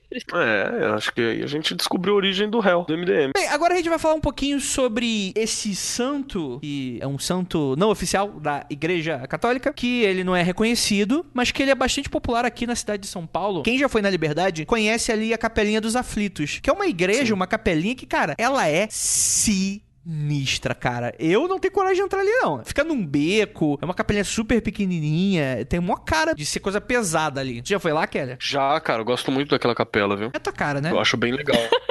não, eu acho ela bem legal, cara. Coisa pesada. O Andrei tá descrevendo o lugar, tipo, sinistraço, assim, tem o beco, aí, sei lá, você tem que passar por três demônios guardiões e tal. Você já foi lá, Kelly? Nossa, adoro. Passo piquenique lá todo Então, sábado. Mas é bem assim mesmo. Tipo, eu achei a capela por um acaso. Eu tinha um costume, na época da adolescência, eu e o William, que é um conhecido meu aí, e mais Cara, meu quer ver os costumes bizarros, ó. Não, a gente fazia tipo uma derrivé, assim, sabe? A gente saía andando pela cidade de São Paulo e falava, vamos tentar chegar, estamos na Sé, na Luz, vamos tentar chegar na Paulista. Pô, é muito da hora fazer isso. É, e a gente ia, Eu tá gosto ligado? também. Esse, é, puta, adorei. E de vez em quando eu tô com, com esse brother ainda, a gente faz uma parada dessa. E esses dias a gente andou, tipo, 10 quilômetros, assim. Caralho. São Paulo, nessa brincadeira. Voltei querendo espancar ele com a perna dolorida. fazendo essas paradas. E uma vez a gente topou com essa capela, assim, sabe? A gente não, não tinha estudado história, não sabia de nada. Mas topei com, a- com a capela e tinha uma senhorinha que cuidava da parada ali. Pelo menos ela tava lá umas duas vezes que a gente foi. E aí ela contava um pouquinho da história. E até hoje a história que eu mais conheço foi a dela, né? Que ali era uma região de tipo um pelourinho, né? Aquela, aquela região ali onde você descia porrete nos escravos e tal. Tinha uma forca ali próxima. É, e essa forca, inclusive, ela durou até bem pro século XIX, né? Ela durou bastante. E essa região, depois, o, quando chegou a delegação japonesa, tal, a galera pra cá, pra, pra ter uma região, foi dado pra eles porque era uma região desgraçada. Deve ter corpo pra caralho embaixo daquilo ainda, até hoje, sabe? Ah, embaixo de algumas regiões ali, assim, sem, sem sombra de dúvida. Dado que foi a escravidão no Brasil e dado que, o que era aquela, aquela região, até hoje, se nego passar um metrô por ali, é, parabéns. Olha o que você achou. Então é uma parada muito louca. Sim, com certeza. Então, a história desse ex-tenente, né, que teria sido morto no século XIX, e aí as histórias, elas divergem um pouco, mas a ideia é que, enfim, rolou ali uma, uma, uma greve, né, por tava salário atrasado e tal, e pros amigos não serem punidos, né, ele acaba se colocando na frente pra só ele ser punido, ele acaba sendo enforcado, entre aspas, né, porque o nome dele é Francisco José das Chagas, né. É, José das Chagas. Tentaram enforcar ele umas três vezes, e aí na terceira a corda arrebentou. A população falou: pô, isso aí pode ser um- uma parada meio milagrosa, né? Pode ser Deus querendo falar que não era pra matar o cara, né? Mas aí, enfim, a ideia é que mataram o cara mesmo assim, e muda-se um pouco a história. Alguns falam que ele foi espancado até a morte, outros que o carrasco mesmo enforcou ele na mãozeta mesmo. E a ideia é que ele teria morrido, né? E até hoje teria o espírito dele lá, que não apenas andaria pela liberdade, como o foco, né, seria mais ou menos ali na, na capelinha. Capelinha. E a ideia é que é, muita gente pede coisa ali na capelinha e acontece alguns milagres, supostamente e tal. Tem uma parada que você entra na capelinha assim, você bate acho que três vezes na porta e chama ele de Chaguinhas, né? E você ouve lamúria, lamento, voz, sussurro, tem toda essa parada. E vira e mexe, quando eu fui lá, algumas vezes que eu fui, tinha gente que passava, fazia o sinal da cruz, né? E dava as três batidinhas na porta, assim. Até hoje faz. Você faz um pedido pra ele, virou tipo que um, um santo assim, e um fantasma andarilho, né? Na região. Olha, Pô, a gente precisa fazer, esses, fazer uns tours aí por São Paulo aí. Mediante um pequeno pagamento, nós juntamos Né? você e contamos a história do local. Olha aí, tem um, um filão de mercado. Você está ouvindo Mundo Freak Confidencial. Bem, vamos falar então de uma que também não tem como não falar, né, cara? Que é a Trupe dos Palhaços. Cara, eu tava esperando essa. E é claro que a gente vai falar que, novamente, existem várias versões. A mais antiga, lá pra meado de 1990, no jornal também do Bebê Diabo, né? Os Notícias Populares, falou desse suposto bando que estava apavorando São Paulo, né? Cara, olha essa foto do palhaço. É tipo, é um puta de um negão alterofilista. E aí colocaram, tipo, por cima dele o desenho da roupa do palhaço, assim, do Notícias Populares. Eu não sabia Não, e que tá, tinha tipo- Notícias Populares aqui. Tá, tipo, mega mal feito, assim, é muito bom, gente. Tá, tipo, tudo meio, des- meio uma foto, meio desenhado, meio, sabe-se lá o quê. É que, é que, tipo, é pior que é um cara muito mal encarado, né? Tipo, uma cara de presidiário, cara que colocaram uma maquiagem de palhaço por cima, sabe? Tipo, pega uma foto de um cara muito mal encarado. É, é um alterofilista. Ele tá fazendo aquela É. parada de alterofilismo, assim, na frente aqui, ó, pra mostrar Uhum. os músculos, né? E Bizarro. o jornal informa que você pode ler tudo sobre a gangue dos palhaços na página 12. E além disso, na mesma época, o gás estava faltando. Fila do gás não tem fim. O Segue, segue, sofrimento já se espalha pelo interior. Pesado. Você tava no interior nessa época, hein, Tupá? Tava sofrendo? Ah, calma aí, calma aí, calma aí, calma aí, calma aí, calma aí, calma aí, que dessa notícia, calma aí. Que agora, agora tem que ler essas notícias aqui, olha só, a, a última em amarelinha ali. Fiel não perdoa, é pau no Ronaldo. É o Silvio Santos aqui, ó. Troféu imprensa, Osmar é o melhor. É o Silvio É, Santos. é o Silvio Santos. Que coisa maravilhosa. Melhorou a qualidade das, das questões, ao menos, né? É, agora temos questões mais interessantes um pouco do que. 20 anos depois, ó, e o design tá um pouco melhor também. Eu lembro muito bem dessa gangue dos palhaços. Eu lembro do dia que na minha escola a gente tava no intervalo e daí alguém falou: Cara, gente, os palhaços, a Kombi dos palhaços tá lá fora. E daí, tipo, metade da escola subiu numa escada. Eu estudava numa escola Peixoto Gomide, lá em Itapetininga, interior de São Paulo. Tinha uma escadaria assim na, esca- na escola. A gente subiu na escadaria pra ver de cima do muro. E daí outras pessoas saíram correndo e se esconderam porque os palhaços estavam lá pra pegar as crianças. Foi um. Foi difícil os professores colocarem a gente de volta na sala depois Olha, disso. eu vou contar a minha experiência com o palhaço, então. Minha experiência com essa história foi, foi bem assim também. Mas eu lembro que passou uma tia, são agentes de organização escolar, que é o nome que se dá agora aqui em São Paulo, na escola. Eu tava, sei lá, não era prezinho, já era sexta série, sétima série, alguma coisa assim. E passou falando sobre o bando do palhaço era Kombi já. Eu não sei se é um, um desenvolvimento dessa história do palhaço, né? Ou se é a mesma. Que ela passou nas salas falando assim: olha, gente, avisa os pais de vocês, toma cuidado, andem em grupos, porque tem história. Parece que tem uma Kombi que aconteceu que já pegou um menino e falou, tipo, o nome de um bairro do lado.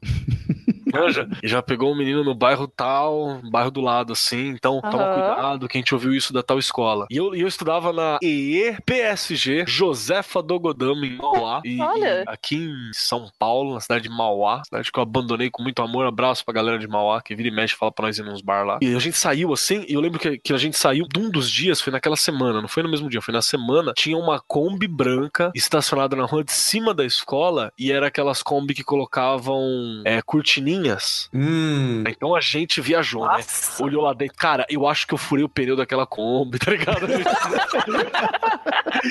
gente, os moleques, a gente furou o que ela é pneu. delinquente. É, a gente fez umas merda dessas. Desculpa, você que tá ouvindo a gente, que tinha uma Kombi lá perto de Josefa do Algodão, me apareceu com os quatro pneus furados. Desculpa, a gente achou que você era um palhaço maníaco. Aqueles parques itinerantes dos anos 90 que paravam de cidade em cidade no interior, eles iam com esses palhaços, né? Aí depois Descia que, no centro, é, depois, depois que eles que teve esse escândalo do- dos palhaços, eles pararam de se vestir de palhaço nos parques itinerantes. Aí você começou a ver a cara de desespero dos caras que trabalham nesses parques itinerantes e começou a entender por que, que palhaço tem lágrima que chora.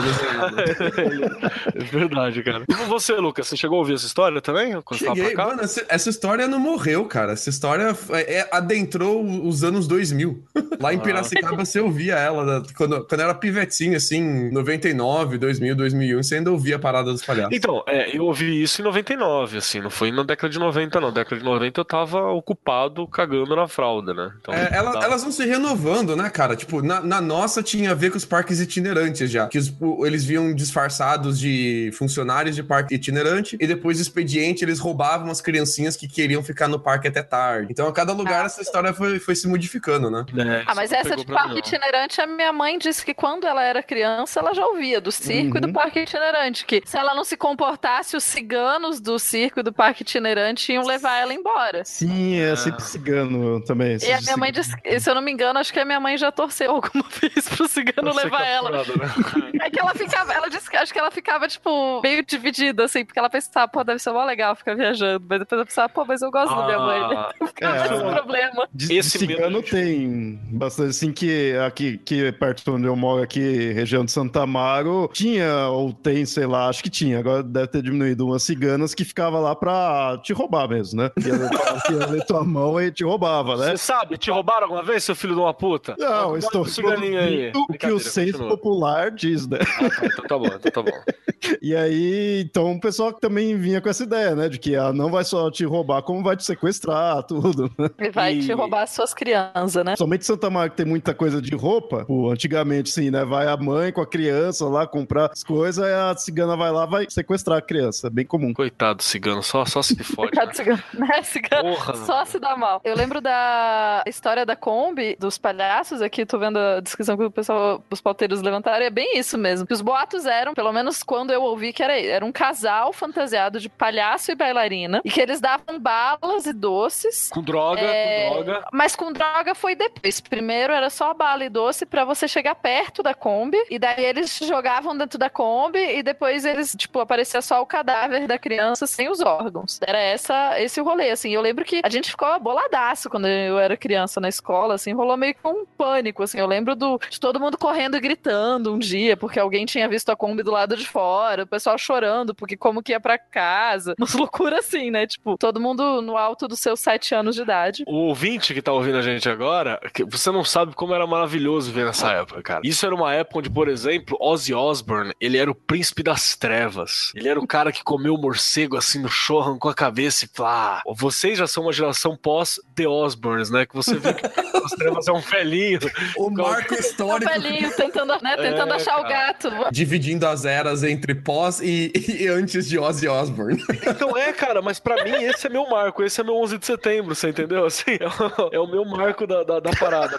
Porque eu me lembro da galera falando assim, não, porque é o príncipe das trevas, o satanás, não sei o que, Mr. Crowley. E ah, aí eu falei, aí ia ter uma série sobre, eu falei, caralho, vamos ver essa porra aqui na MTV. E tipo, era um velho gritando, Cheryl! Ah!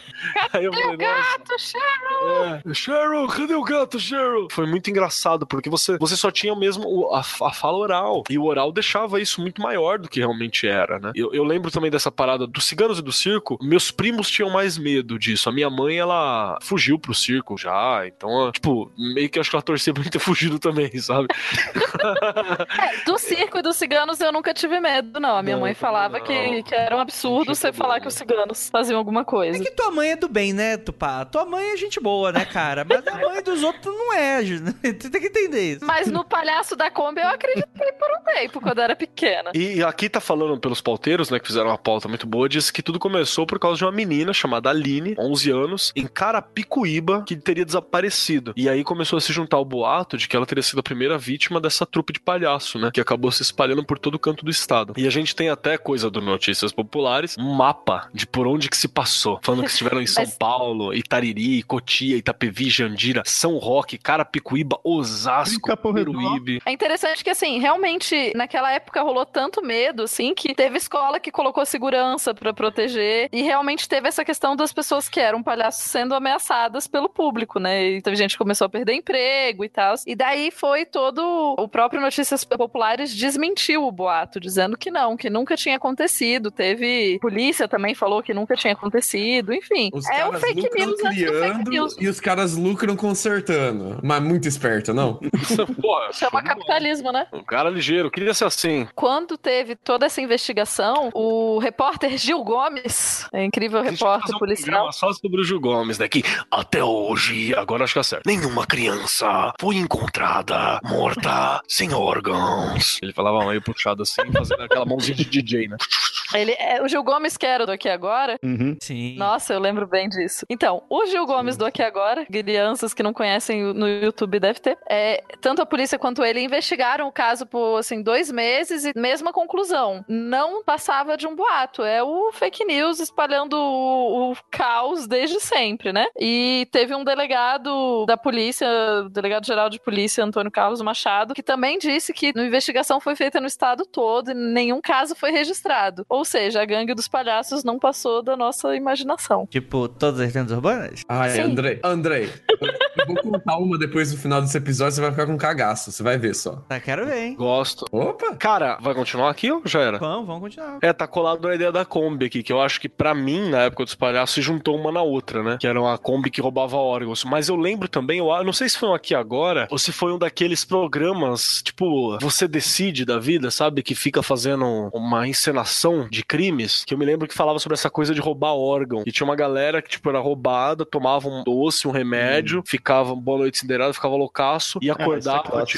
deitado numa banheira de gelo e escrito assim, muito obrigado pelo seu, pelo seu rim, tá ligado? o, cara, o cara não só rouba o seu rim, mas ele é filha da puta depois, né? É, não, total, filha da puta. E te paga um hotel ainda, né? Porque você tá É. tipo, dentro de um- hotel. Te deixa em uma... O cara teve o cuidado de te deixar em uma banheira e depois te dar um bilhete, né, cara? É, cara. Isso era, era muito foda, assim. E, e eu tinha morrido de medo, né? Que eu sabia onde ficava o rim, mas parecia uma coisa muito importante, né? Pra alguém roubar. Opa! Tem essa, Ah, essa história da Ruby, ela depois foi, vir, foi se mutar para a história da, da seringa de AIDS, né? Vocês lembram dessa? Sim, que também tinha o Nossa, bilhete. claro. Parabéns, agora você tem HIV, né? Você tem É. AIDS. assim. Eu lembro da, da lenda começar como uma Kombi parava perto de você, alguém saía correndo da Kombi e te espetava com uma agulha, e depois a, a lenda foi evoluindo, né? Tinha até que você sentava no cinema. cinema. do Isso, cinema. banco do cinema. E, te- e- e teria Mas- AIDS nessa agulha, né, cara? Na, na agulha não, nessa seringa, né? Você estaria tomando um soro da AIDS. Uhum. É, e ainda na Kombi tem a coisa que algumas dessas Kombis deixariam os corpos das crianças abertos sem nenhum órgão dentro, mas recheado de dinheiro pra pra pagar o enterro. É, eu já ouvi isso, isso, verdade. que a galera deixava o dinheiro do, do enterro. Puta que ridículo. Caralho, vocês sabem quanto é custo em enterro? Enterro é muito dinheiro. Não é qualquer 10 reais Eu sei. que paga o enterro, né, cara? Não, enterro é caro, mas você vê que o bandido divide o lucro dos órgãos. É o bandido dos anos 90, né? Vocês já viram o, o Carandiru? É aquele bandido. Aquele bandido Carandiru que nunca faz nada, sempre um, um crime romântico. E parece loucura, mas eu ouvi hoje, foi dessa semana, a notícia de que em algum canto aí, o cara tava furando pessoas também com agulha e, tipo, e sangue, né? Com seringa tinha um sangue que ainda não testaram o sangue e tal. O cara Teve um caso no hospital em Brasília, de verdade. Sempre assim. ouvi um bagulho assim. É. Sim, Teve Não, um caso que uma pessoa tava que, tipo, ele, ele espetou dois enfermeiros, eu acho, uma coisa assim. A pessoa tava num surto psicótico e saiu furando pessoas com a seringa contaminada. É, Não façam isso, coleguinhas.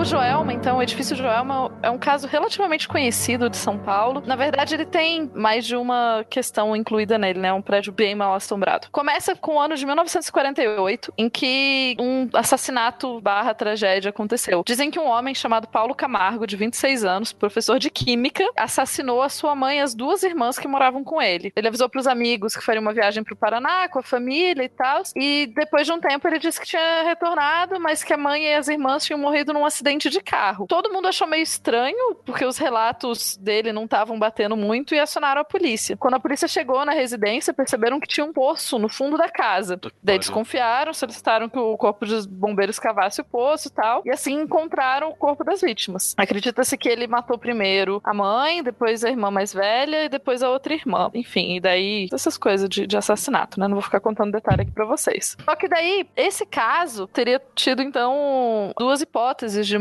porquê do o que motivou esses assassinatos. O primeiro é que a família rejeitou a pessoa, a companheira dele. E a segunda é porque a mãe e as irmãs estavam muito debilitadas e doentes e ele não tinha como cuidar delas e daí ele preferiu matar todo mundo. E depois do resgate dos corpos, etc, etc, um bombeiro acabou falecendo por causa da exposição a uma bactéria na infecção cadavérica. E o crime se tornou muito famoso em São Paulo na época e ficou conhecido como o crime do poço. Ele realmente é um crime muito famoso. Aí passam-se os anos, em 1972, eles constroem um prédio com mais de 20 andares no mesmo lugar onde tinham sido cometidos os assassinatos. Olha o erro. É, a numeração na rua tinha sido modificada, justamente por causa daquele crime que tinha ficado muito famoso na época, etc. Ninguém sabia qual que era a casa, né? Isso, justamente porque ficou tão marcado o crime, o crime foi tão chocante, tão violento e tal, que eles mudaram o número da rua. Então, o crime em 48, o crime do Poço, aconteceu no número 104, na, quase na esquina da 9 de julho,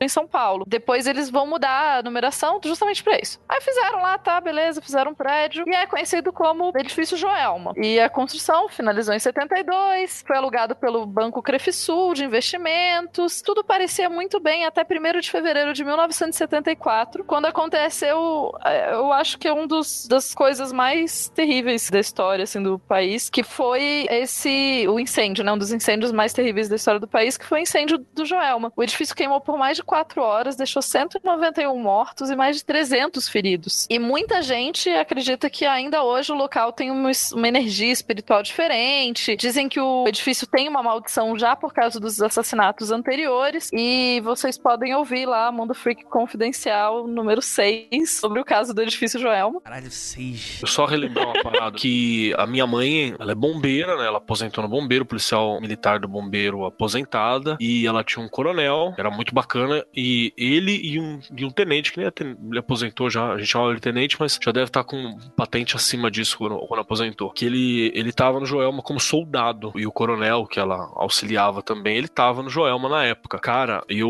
eu consegui conversar com eles um pouquinho sobre isso, uma vez que fizeram um vídeo, né, sobre o Joelma. Saiu na Globo, deve ter esse documentáriozinho até hoje, assim, foi tipo um desses aqui agora, linha direta, sabe, falando sobre essas- esses casos. E eu lembro que eu conversei com ele, assim, sobre o Joelma, cara, e ele, e ele falava que era um desespero foda, porque eh, não tinha o que fazer, as escadas do bombeiro não chegava, não tinha hidrante, não tinha como você tirar água, não tinha estrutura nenhuma pra nada, assim, pra apagar um, um fogo daquele. A cidade tinha se desenvolvido e o bombeiro não tinha modernizado, entende? Até foi por causa do edifício do Joelma, foi preciso uma desgraça dessa magnitude pra rolar o processo de modernização dos bombeiros, né? E foi um, pro- um processo É, bem complexo, né, para São Paulo pra poder para poder lidar com isso. E cara, ele falava do desespero que era, porque ele disse que tinha gente que pulava, você entendeu? Gente que jogou o filho. Tem imagem, né, gente? É, é muito bizarro, assim. E eu fiquei assustado porque se eu vi alguém falando que tava lá, teve uma carga muito forte pra mim quando eu era moleque, né, uns 12, 13 anos ouvindo isso. né? Eu acho que essa questão do Joelma realmente foi um grande marco da mudança na legislação. Tem todo ainda soma, soma isso o, fato de ter sido. Você já tinha câmeras, você já tinha. Então você tem muitas imagens do desespero das pessoas no Joelma. É, nas imagens dá pra ver a, a, quão inadequado era os equipamentos dos bombeiros e como o prédio, de repente, né? O incêndio ele vai começar com um curto-circuito no ar-condicionado lá no 12 andar. E o prédio tinha divisórias é, dessas com mais finas, todo de móveis de madeira, pisos acarpetados, cortinas de tecido grosso, forro de fibra sintética. E tudo isso vai fazer com que o, o, o incêndio se espalhe muito rápido. Dizem que chegou, a temperatura chegou a tipo 700 graus. E por causa do incêndio da fumaça, ficou impossível descer as escadas. E não tinham escadas de incêndio. De novo, essa questão de que não era preparado, não tinham é, especificações mínimas de segurança para um prédio. Claro que essa es- essa questão, assim, realmente muita gente pulou, muita gente, enfim, pânico, né? E conta a história que 13 pessoas tentaram escapar pelo elevador. Amiguinhos, não é uma ideia boa, nunca tente escapar por um elevador de um incêndio. E essas pessoas não conseguiram e esses corpos foram encontrados, mas não se conseguiu identificar. E eles foram enterrados lado, lado a lado no cemitério São Pedro. Essas 13 pessoas ficaram conhecidas como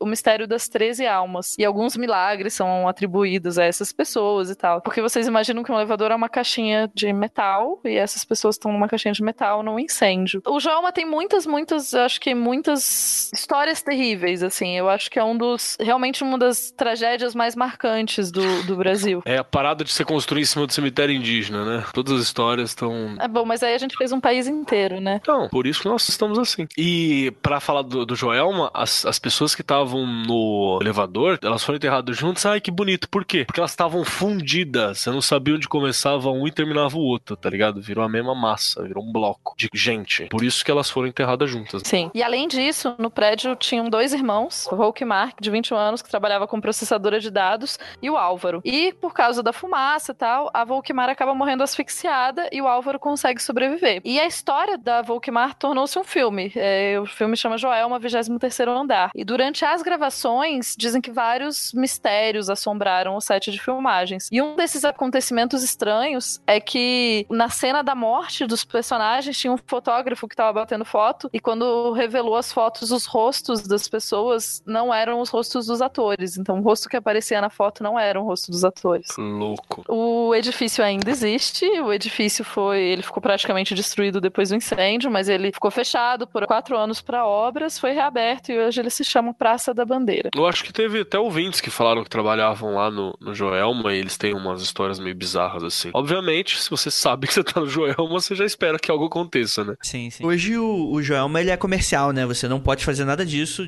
você não pode entrar, nem, nem pesquisar sobre esse tipo de coisa. Eles nem deixam, assim, né? Quando eles entram com proposta de visitação para esse objetivo, de conversar sobre isso, eles nem deixam hoje em dia, né? Porque a ideia é que o prédio depois ele foi reformado, né? Ele foi refeito praticamente, né? Ele não foi demolido, mas ele foi praticamente refeito depois do incêndio, né? Como ele é comercial, o pessoal não quer espantar aluguel, né? E virou um bando de escritório. Ele Já era, né? Mas hoje funciona normalmente. Sim, a ideia é que daqui a alguns anos, se o Mundo Freak puder, isso não vai acontecer, isso seja esquecido nessa evento do Joelma. Onde que era o Joelma, o que que era o Joelma. A ideia deles é que você apague isso e seja só o edifício Praça da Bandeira. A última vez que eles fizeram isso nesse mesmo lugar não foi uma boa ideia, né? Se E você não vai ser essa, nisso. né? Vamos lá.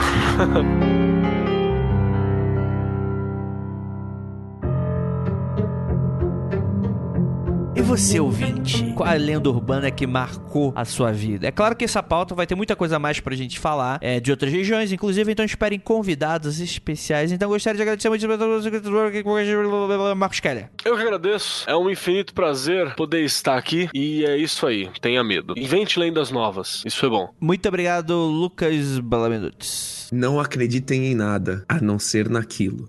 Aquilo é tipo uma alusão sexual, alguma parada assim. No homem do saco nas costas, né?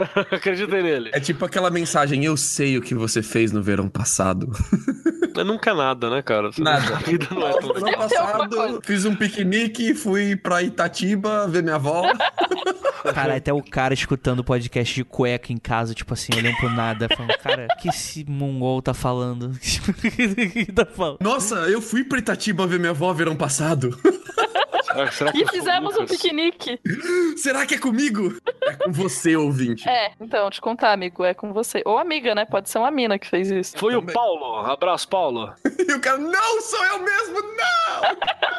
É com você, Paulo, João, Roberto, Mariana. Muito obrigado, Tupar. Muito obrigado pelas horas de diversão, risadas e pelo susto, porque sério, eu tava contando a história do Joelma e eu tá toda arrepiada aqui. Então, vai ser ótimo, eu moro sozinha numa chácara, vai ser lindo dormir hoje. Como é que eu deixo abrir o, o- o saco do nome do saco rapidinho? Léo, você tá vivo aí ou tiraram teus órgãos? Léo, agora você pode falar alguma coisa. Eu acho que ele foi levado pelos palhaços de vez, gente. Então, Léo, obrigado, muito obrigado pela sua participação. Agora pode voltar pra Sete Além. Então é isso, galera. Muito obrigado por todos vocês ficarem até aqui. E é aquilo, não olhem para trás.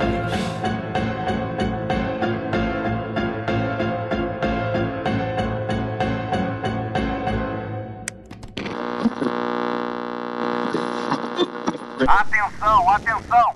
Chamando todos os freaks, chamando todos os freaks. Contatos imediatos estabelecidos aqui no Mundo Freak Confidencial.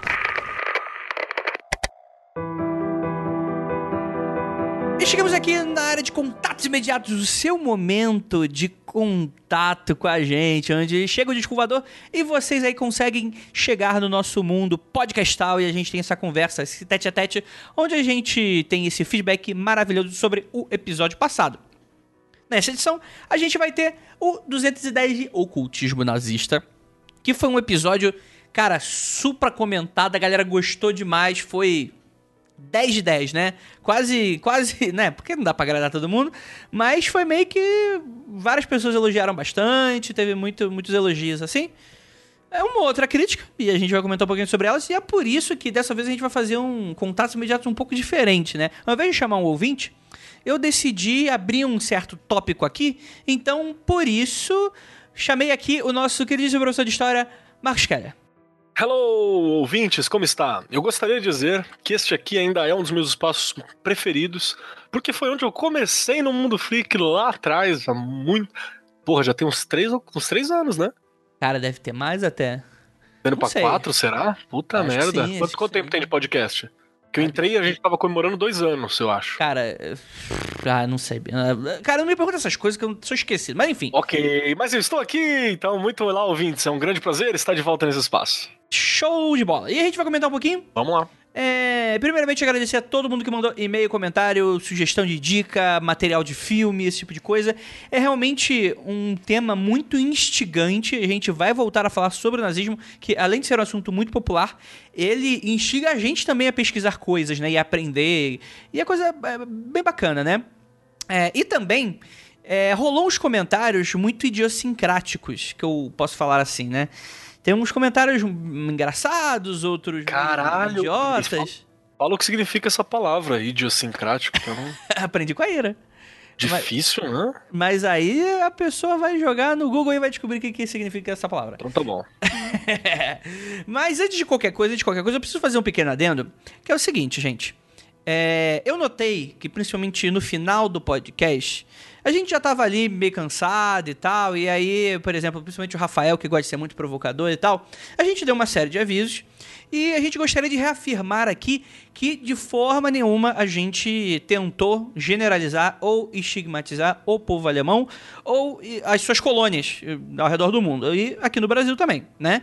É, e por isso afirmo e reafirmo que todo tipo de crítica que a gente vem a fazer dentro do podcast, ela precisa enxergada dentro de um contexto. Então, por exemplo, teve um ouvinte que entrou em contato comigo e falou: Pô, André, fiquei um pouco decepcionado porque vocês generalizaram. Foi mais ou menos isso que ele falou, né? É, o, o povo do Sul e eu, por exemplo, sou descendente de alemão, só que eu sou descendente de, de alemão judeu que fugiu da guerra e veio pra cá. Então, assim, e realmente.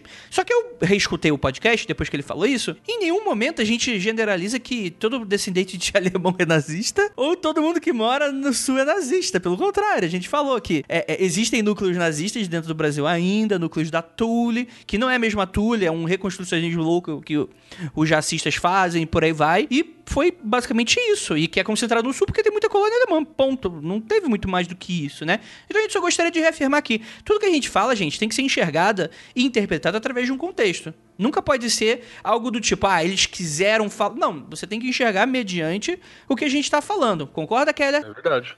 Tá certinho. Eu, eu acho o seguinte, cara, que se isso passou a entender, né?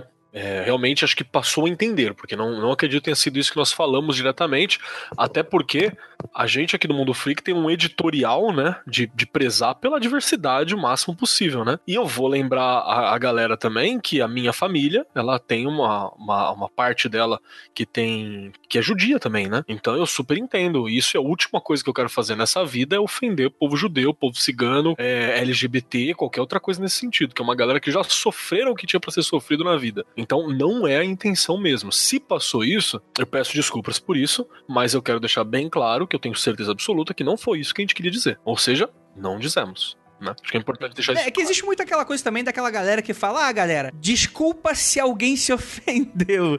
Que aquela desculpa não é não, essa não é essa não é essa a questão, porque a gente. Eu escutei a parada e convido vocês a reescutarem em nenhum momento. A única coisa mais ou menos problemática, mas também muito longe disso, é que o Rafael, ele é um porra louco, ele falou: É, essa galera do sul se acha melhor do que todo mundo. Mas isso aí é uma provocação babaca, tipo, de, de regional, não tem nada a ver com. Então, é aquela, é aquela coisa também que. Isso aí talvez. Eu, eu vou até chamar de um, um descuidado bobo, assim, do Rafael tá brincando mesmo. Porque a gente pega pesado com o lugar que a gente mora. Sim, O exato. Andrei dá uma aloprada no Rio porque ele é do Rio. Para. Eu dou uma aloprada em São Paulo porque eu sou de São Paulo. Né? A, a Tupá não alopra o Acre, porque se alguém falou para o Acre também não tem ninguém para defender.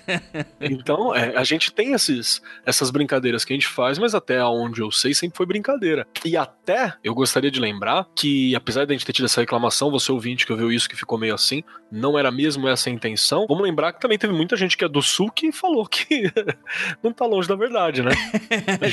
Ali no- nos comentários ali, uma galera do sul que falou que não tá longe da verdade. Beijo Blumenau, né? Então é, É, como eu aprendi com a comentarista que a gente vai ler daqui a pouco, o Blumenase, né? é, então é bem, é bem bagunçado. Que não significa que toda pessoa que mora em Blumenau é um nazista, né? Cara, Novamente, contexto, não é mesmo? A gente tá sempre falando isso, assim. A gente fala, quando, quando a gente fala alguma coisa, é, a gente sempre fala que são as pessoas que são problemáticas, né? Não é todo pastor que é ladrão, mas tem pastor ladrão, né? Não é todo padre que é pedófilo, mas tem padre que é pedófilo. Então a gente sempre brinca com essas coisas, mas eu espero também, né, que, que não seja ofensivo. Tom- tomamos um, um- um cuidado pra isso, né, pra não ser ofensivo. A gente espera também um pouco de entendimento de contexto. E o que às vezes Mas- acontece também, às vezes a gente erra Sim, e sim, escorrega sim. e a gente já cansou de dar esse espaço aqui também.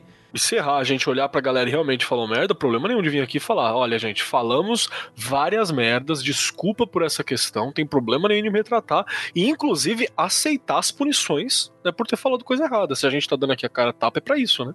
Sim, exatamente, né? É uma exposição no final das contas, né? Sim, sim. Mas enfim, é, outra coisa, Keller, que foi um ouvinte que entrou em contato comigo no Twitter, e eu gostaria de fazer uma pequena retratação, mas eu não sei se você vai concordar comigo, porque eu te avisei sobre isso. Eu pedi pra você vier, vier estudado pra essa, pra essa leitura de, de comentários. Mais ou menos, mas tudo bem.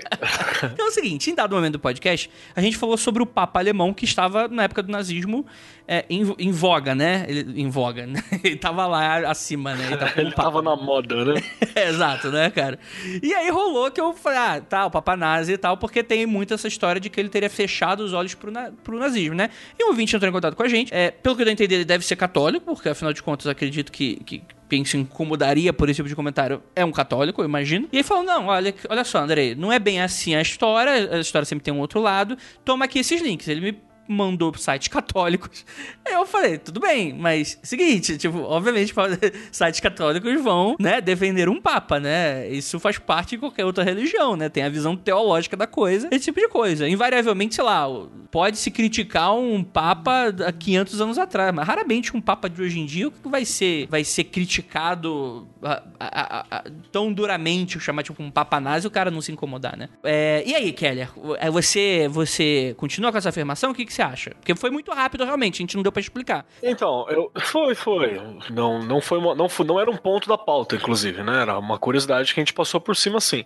A primeira coisa que eu tenho que falar é que tem um erro aí na, na afirmação, né? Que o, o Pio, o Pio XII, ele não era alemão, ele era italiano, Roma, de Roma, inclusive romano. Olha aí, tá. Então, né? Ele era de Roma e tal. então eu já não sabia, por exemplo, já falei bobagem. Então, tô pra, só pra falar aqui também que é uma, uma parada que é importante. A outra questão é que é o seguinte: é, a Igreja Católica ela faz um esforço muito grande para dar uma coerência entre o que o Papa pensa, né, que é o seu rei, né, e aquilo que a Santa Sé defende. Haja vista recentemente, né, que a, que a gente teve aí o, o, o último Papa, o que, o que Papa Emérito, caralho, como é que é o nome dele? Que esse sim, o cara chamava de Papa Nazi pra caralho.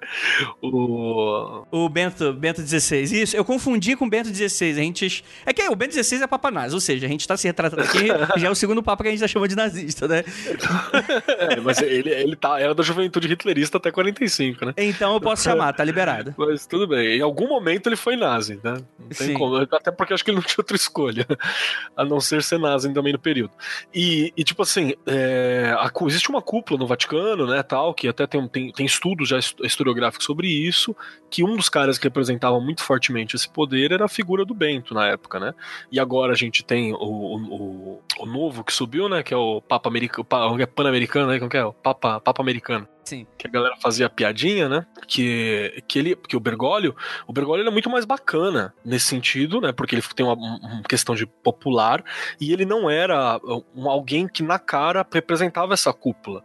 Então, quando o Bergoglio assumiu, né? Quando ele tava logo no começo disso tudo, você via que vira e mexe tinha, ele falava uma parada, saiu uma nota do Vaticano retratando aquilo que ele falou. Retratando não, explicando dentro do contexto religioso o que, que ele quis dizer. Porque o Papa não erra, né? Tem aquela parada da infali- infalibilidade papal. Então existe todo um esforço também para fazer isso.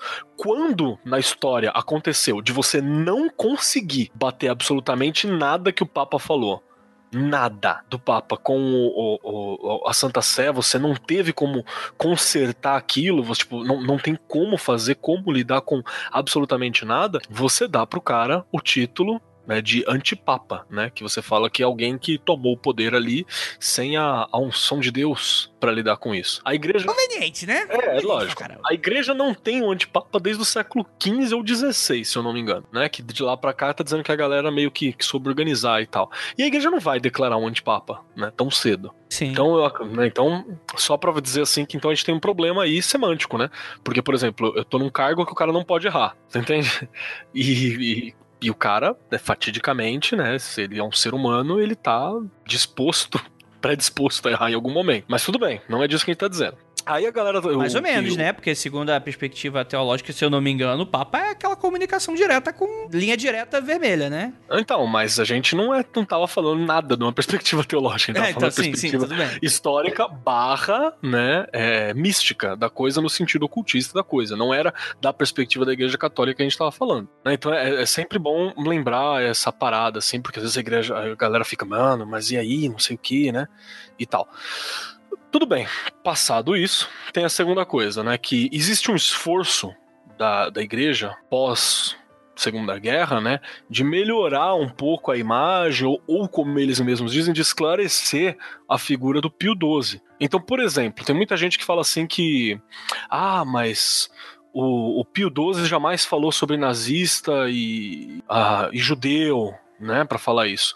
A gente tem que lembrar que, no mínimo, o que ele fez foi se omitir. E eu acho que é isso justamente que eu falo no podcast, né? Eu falo assim, o cara que fechou os olhos pro nazismo. E aí eu, eu errado, então aqui fica a retratação, eu chamei Papa Nazi não necessariamente, né? Então, é, aí tem uma outra parada, né? Que assim, você tem um esforço muito grande na, na época do Bento XVI, né? De, de re- retratar, reformar a figura do Pio XII também. Que já é, é complexo, a galera que é católica de uma linha mais progressista, assim, sabe que o Bento XVI, ele. Principalmente na época que ele tava. que ele era só da, do, do Santo Ofício, que se chamar de Santo Ofício o nego vai ficar bravo, mas é o, o, é o herdeiro do Santo Ofício que ele foi líder. Ele foi, ele foi tipo. O Bento XVI antes de ser Papa, ele era o líder da Inquisição moderna, assim. Só que sem o poder que a Inquisição tem, sem fazer aquele monte de bosta, claro. Ele, ele tem uma linha muito conservadora dentro da igreja e tal. Então ele tentou conservar, consertar alguns erros, né?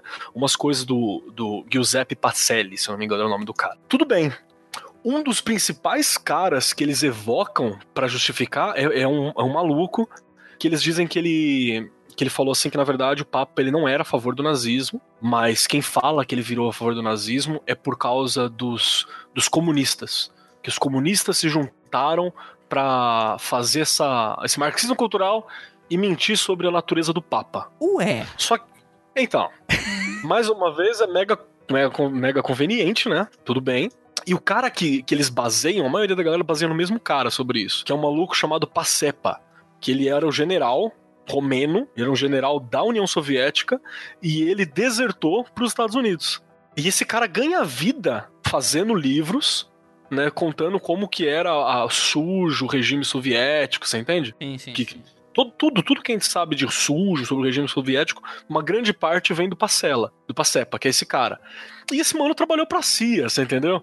E tem uma, uma carta da CIA muito bacana que fala que ele fez uma, contribu uma contribuição importante e única pros Estados Unidos da América. Então, tipo assim, eu tô confiando num cara que trabalha para uma empresa que é obviamente uma detratora do outro lado. Dá pra entender. Uhum. Então, cê, é, são, meu, é é a mesma coisa que, sei lá, eu vou. Ah, eu vou ver se o, se o tal partido é bacana, de extrema direita é bacana. Ou não. Aí eu vou lá e eu leio alguma coisa de extrema, extrema esquerda falando sobre ele. Ou vice-versa. Não, obviamente que vai falar mal, entende? Então é bem complicado isso, essa, essa questão que a gente tá levantando. Agora, você pode falar o que for. Ah, não, mas ele não fechou. Por exemplo, tem uma história do Pio XII que fala que ele, ele, ele manteve uma família de judeus ou famílias de judeus em Roma, protegido do, do Führer. Legal, cara, ele fez isso por uma família de judeus, mas ele na posição de papa, quantas famílias de judeus ele não podia salvar, você entende? Se ele tivesse aberto a boca mesmo para falar, porra, o cara é dono de um país, você entende? Então ele podia fazer muito mais. Você dizer que ele fez algo não inocenta, não o cara. E um fato que é irrefutável sobre esse fechar o olho é que o Pio XII foi o cara que arquitetou um pacto entre a Santa Sé e a Alemanha nazista, assinado em 1933. É, antes dele ser o, o, o, o Papa, ele era um diplomata do Vaticano. E ele tinha muita vontade de ser papa. Muita vontade de ser papa nessa época, se você pesquisar a história. E o Adolf Hitler já estava erguendo o regime totalitário dele, era 33. O Pacelli assume em 39, entende? E, e, e, e manteve isso. E olha só, um outro detalhe né, para dar autoridade papal, que aí o, o Ritter ia reconhecer a autoridade papal do, do Pacelli, tem a foto clássica dos, dos dois próximos, né, ou, teve uma, uma troca aí, que a Santa Sé, a Igreja Católica, ela aceitou que a Alemanha finalizasse o partido do Centro Católico, que era um partido que tinha na Alemanha, né? Porque a, que o nazismo começou a fechar todos os partidos. Então, pera lá, o cara não aprova o Hitler, mas ele fecha um partido que podia disputar a eleição, que podia até que mantinha o regime democrático, abre aspas gigantes, dentro da, do, do, do, de uma Alemanha. Então, cara, o mínimo que você pode falar é que mesmo que ele não fosse simpatizante, né, daque, na, naquele momento, você pode falar que ele condenava o racismo e não sei o que, ele fechou os olhos pro nazismo muitas vezes por medo do comunismo, que também pode ser colocado. Sim, é, é, isso que, por exemplo, muita gente. Acho que a gente chegou até a citar, né? De que muita gente. Muita, não foi só a Igreja Católica, né? Muita gente, muitos países fecharam os olhos justamente. Por causa porque, disso. Exatamente. A Alemanha era um tampão, né? Ali pra, pra Rússia. E para fechar isso, ah, tal, mas ele não era a favor do nazismo. Ok, mas a igreja apoiou pra caralho. Franco na Espanha e Mussolini na Itália. Então, tipo, ah, só com o nazismo que não fechou, mas os outros dois que fechavam com o nazismo. Então, tipo assim, o mínimo que você pode falar é que ele fechou os olhos pro nazismo e ele não fez. Ah, mas ele quis salvar, mas ele não fez tudo o que podia. Ele não, não quis. Não fez, não foi. É que muito do, do, dos argumentos usados é do tipo que foi inclusive pedido para ele, que ele não fez nada porque se ele abertamente fizesse coisas, o, o, o Hitler ia aumentar, intensificar a perseguição, né? Como se uma, uma afronta, né? É, tem a ideia de que se ele tomasse uma postura mais é, radical, né? Inclusive tem um rabino que defende isso, se eu não me engano. Se ele tomasse uma postura mais radical, o, os nazistas iam perseguir o clero né? E aí tem gente que fala assim, ah, ele ia perseguir o clero e tinha muitos judeus escondidos em conventos na Itália, por exemplo. Né? Eu acho legal isso, porque fala assim, ah, mas eles vão, os nazistas vão perseguir o clero na Alemanha.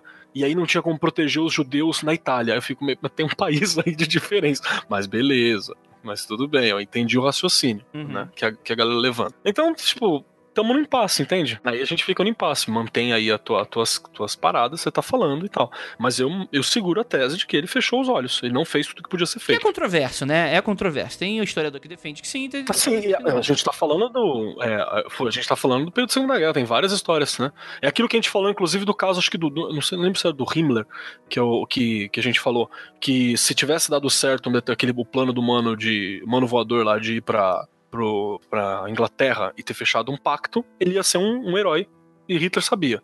Se o plano desse errado, ele ia ser um traidor e Hitler não sabia. Sim. Então, é, né, é assim que se funcionam as coisas no, no período, né? Depois que a história passa, é fácil, né? Tipo, tentar corrigir, né? É, a gente tá olhando de trás para frente. É, e, e isso eu gostaria de falar que esse tipo de coisa é, né, tipo, ah, a gente tá sendo anacrônico. É que, tipo, defender nazismo na época já era meio que errado, né, gente? Vamos combinar também, né? É, é no, em 40, em 40 você já tava olhando já o bagulho e fazendo, eita caralho, cuzão, né? Em 40 sim, o bagulho sim, já tava pegando. Sim, em 43, em 44 e não falar nada até 45, é suspeito. Não, pós 45 não tem É que tem aqueles babacas negacionistas do holocausto, que a gente nem entrou no mérito, mas enfim, vamos... Ah, não, mas nem, nem merece espaço, né? Bem, por- como a gente já gastou bastante tempo, vou ler aqui dois comentários só então. Primeiro é da Josana Silva, e ela fala o seguinte: Olha, vim para dar um depoimento sobre ser aqui do Rio Grande do Sul. Espero que entendam que não é uma generalização. Hoje moro em Porto Alegre, inclusive cidade muito bacana, me atendeu super bem. Pretendo visitar. Os ouvintes lá são demais. Vou mandar abraço aqui pro Andreoli, pra Pami, pra Vanessa, pro Maurício, pra Débora, pra todo mundo lá que, que foi no Freakout. Débora é maravilhosa, muito legal ela. Sim, sim, sim. Que são, são pessoas maravilhosas, então assim, não tem o que reclamar de Porto Alegre. Mas ela continua aqui. Mas morei em uma cidade muito pequena de interior, e sim, temos uma terra fértil para pensamentos separatistas. Infelizmente, uma parte de nós não se vê como brasileiro. Existe, antes do orgulho de ser gaúcho, uma cultura vinda principalmente de países vizinhos, como Uruguai e Argentina. Um orgulho de ser alemão ou italiano. Mas quando tu vai perguntar se as pessoas, se a pessoa nasceu na Alemanha, ela fica confusa, pois quem nasceu fora foram os avós, bisavós. E o mais louco disso tudo, e sabe qual é? Boa parte dessas pessoas são anti-imigrantes. Eu escuto o tempo inteiro minha própria família dizendo que imigrantes trazem doenças e tomam nossos trabalhos, Jesus. Magnífico, né? É, isso dói muito. É algo que não faz sentido algum e que está muito distante de acabar. Foi mal pelo desabafo, mas sei que vocês serão capazes de entender. Ao contrário de alguns seres não pensantes que eu vejo ao meu redor, vocês têm um podcast maravilhoso. Eu acho muito engraçado, tipo, como essas pessoas às vezes querem justificar umas paradas. Tipo, por exemplo, obviamente, quando você tem alguém que invadindo seu território, você abre um processo civil, não é um processo criminal, porque obviamente o país tem uma soberania. Se qualquer coisa, se alguém se você tiver alguma dúvida, Xadrez Verbal tem 40 horas de podcast por semana explicando esse tipo de coisa pra você. Porra. Mas é interessante porque realmente precisa ter um controle de quem tá entrando. Justamente existe, por exemplo, o controle de doença, porque por exemplo, aqui no Brasil, a gente tem mosquitos que transmitem doenças que outros países não têm. Então é necessário que os outros países tenham um controle e falar, ó, você é vacinado, você não é. Isso é uma coisa. Você falar aí imigrantes não devem vir porque eles trazem doenças, você é só um xenófobo babaca. É, né? Uma coisa, uma coisa, outra coisa, outra coisa bem diferente, né? E roubam nossos empregos, então, tipo assim, um, ale- um descendente de alemão falar isso é o tipo de coisa que, assim, não há nem o que se começar a comentar, não tem esse tipo de Então, coisa. é, é, você tá com alguém que tá minimamente confuso sobre sua própria história e origem pra colocar. Eu quero só acrescentar uma coisinha assim. A Joss, chamar de Joss. A- a- o que a Joss tá falando que ela se sente meio incomodada com isso é outra parada muito comum com descendentes tanto de judeus quanto de nazistas.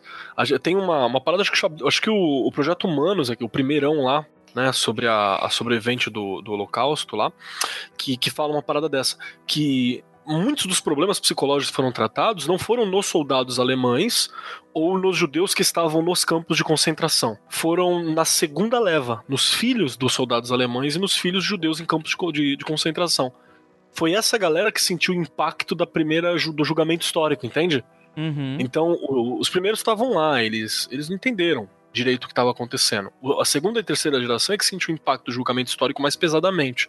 Então é por isso, talvez, esse incômodo maior. E é uma parada que, tipo, tem gente que tem que parar em psicólogo mesmo pra tratar isso, porque ou não consegue perdoar o pai, ou não consegue é, entender por que, que a mãe foi e o pai foi tão passivo diante daquilo que estava acontecendo. Entende? É uma, é uma parada muito louca. Fica aí a, a dica do Projeto Humanos pra dar uma ouvida, né? Sim, sim, primeira temporada do Projeto Humanos, né? Filhas da Guerra. Fica a recomendação pra vocês. Escutarem. Schaffer é o nome da, da, da senhora, né? Que, que foi pra Auschwitz, se eu não me engano. Sim, sim, exatamente. É uma história incrível e aterrorizante. Mas enfim, vamos lá. Só pra finalizar aqui, a Silvia Tami, ela fala o seguinte: tem uma história que não entra na pauta ocultismo, mas que mostra bem a maluquice da cúpula nazista e que é contada pelo historiador Simon Chama, acho que Scama, acho que é assim, em Paisagem e Memória. Já durante a guerra, eles deslocaram uma divisão inteira do exército pela Polônia porque o Hitler cismou que a origem que o original de Germânia, do Tito Livio, o primeiro relato histórico sobre o povo alemão, estava por lá. Recursos humanos e dinheiro foram gastos por essa doideira. É, então, cara, realmente, cara. é- é- é- e ela, ela continua aqui rapidamente um, um, fina- um finalzinho aqui divertido. Contestando Marcos Keller, na verdade, Hitler passou o final da vida com a mulher do Goebbels em Foz do Iguaçu. Ela deixa o link da Gazeta do Povo e manda um boa diversão. E, cara, depois que vocês mandaram essas teorias malucas, Hitler no Ceará, Hitler não sei aonde, Dá um programa próprio, né? porra, cara, e tipo, é um must que eu descobri, né? Existem várias teorias, né? Hitler tava no Brasil inteiro, né? Se pá, ele tinha clones pra estar em todos os lugares ao mesmo tempo. Ou fazia bilocação. Exatamente. Bem, mas estamos sem tempo, então muito obrigado, Marcos Keller, por é, estar aqui para nos engrandecer. Lembrando a todos que o campo de comentários está aberto a qualquer um que não seja um tremendo imbecil. Se você quer levantar discussões que não foram abertas no podcast, o problema é seu. Às vezes, dependendo do tipo de tema, a gente se incomoda. O comentário fica lá moscando e foda-se, né? Só que nesse comentário a gente entende que é um tipo de pequeneza, É de mediocridade que não vale a pena ser aberta, né? Sim, se você não é um jovem dinâmico que curte o mundo freak, suma daqui. Acho muito legal, cara. Jovem dinâmica é excelente, né, cara? Jovem dinâmico como ofensa né, da, da galera. Muito bom. Ah, Jesus. Enfim, é isso, galera. Muito obrigado. E é aquilo. Não olhem para trás. Beijos de luz para todos vocês.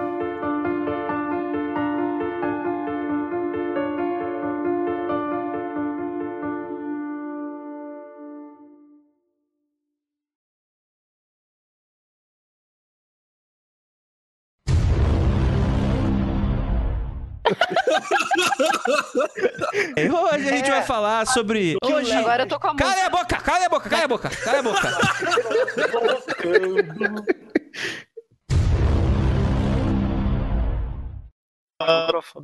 Eita, calma aí, calma aí, calma aí, calma aí, calma aí, calma aí. Léo, fala de novo. Léo. Léo, o palhaço pegou.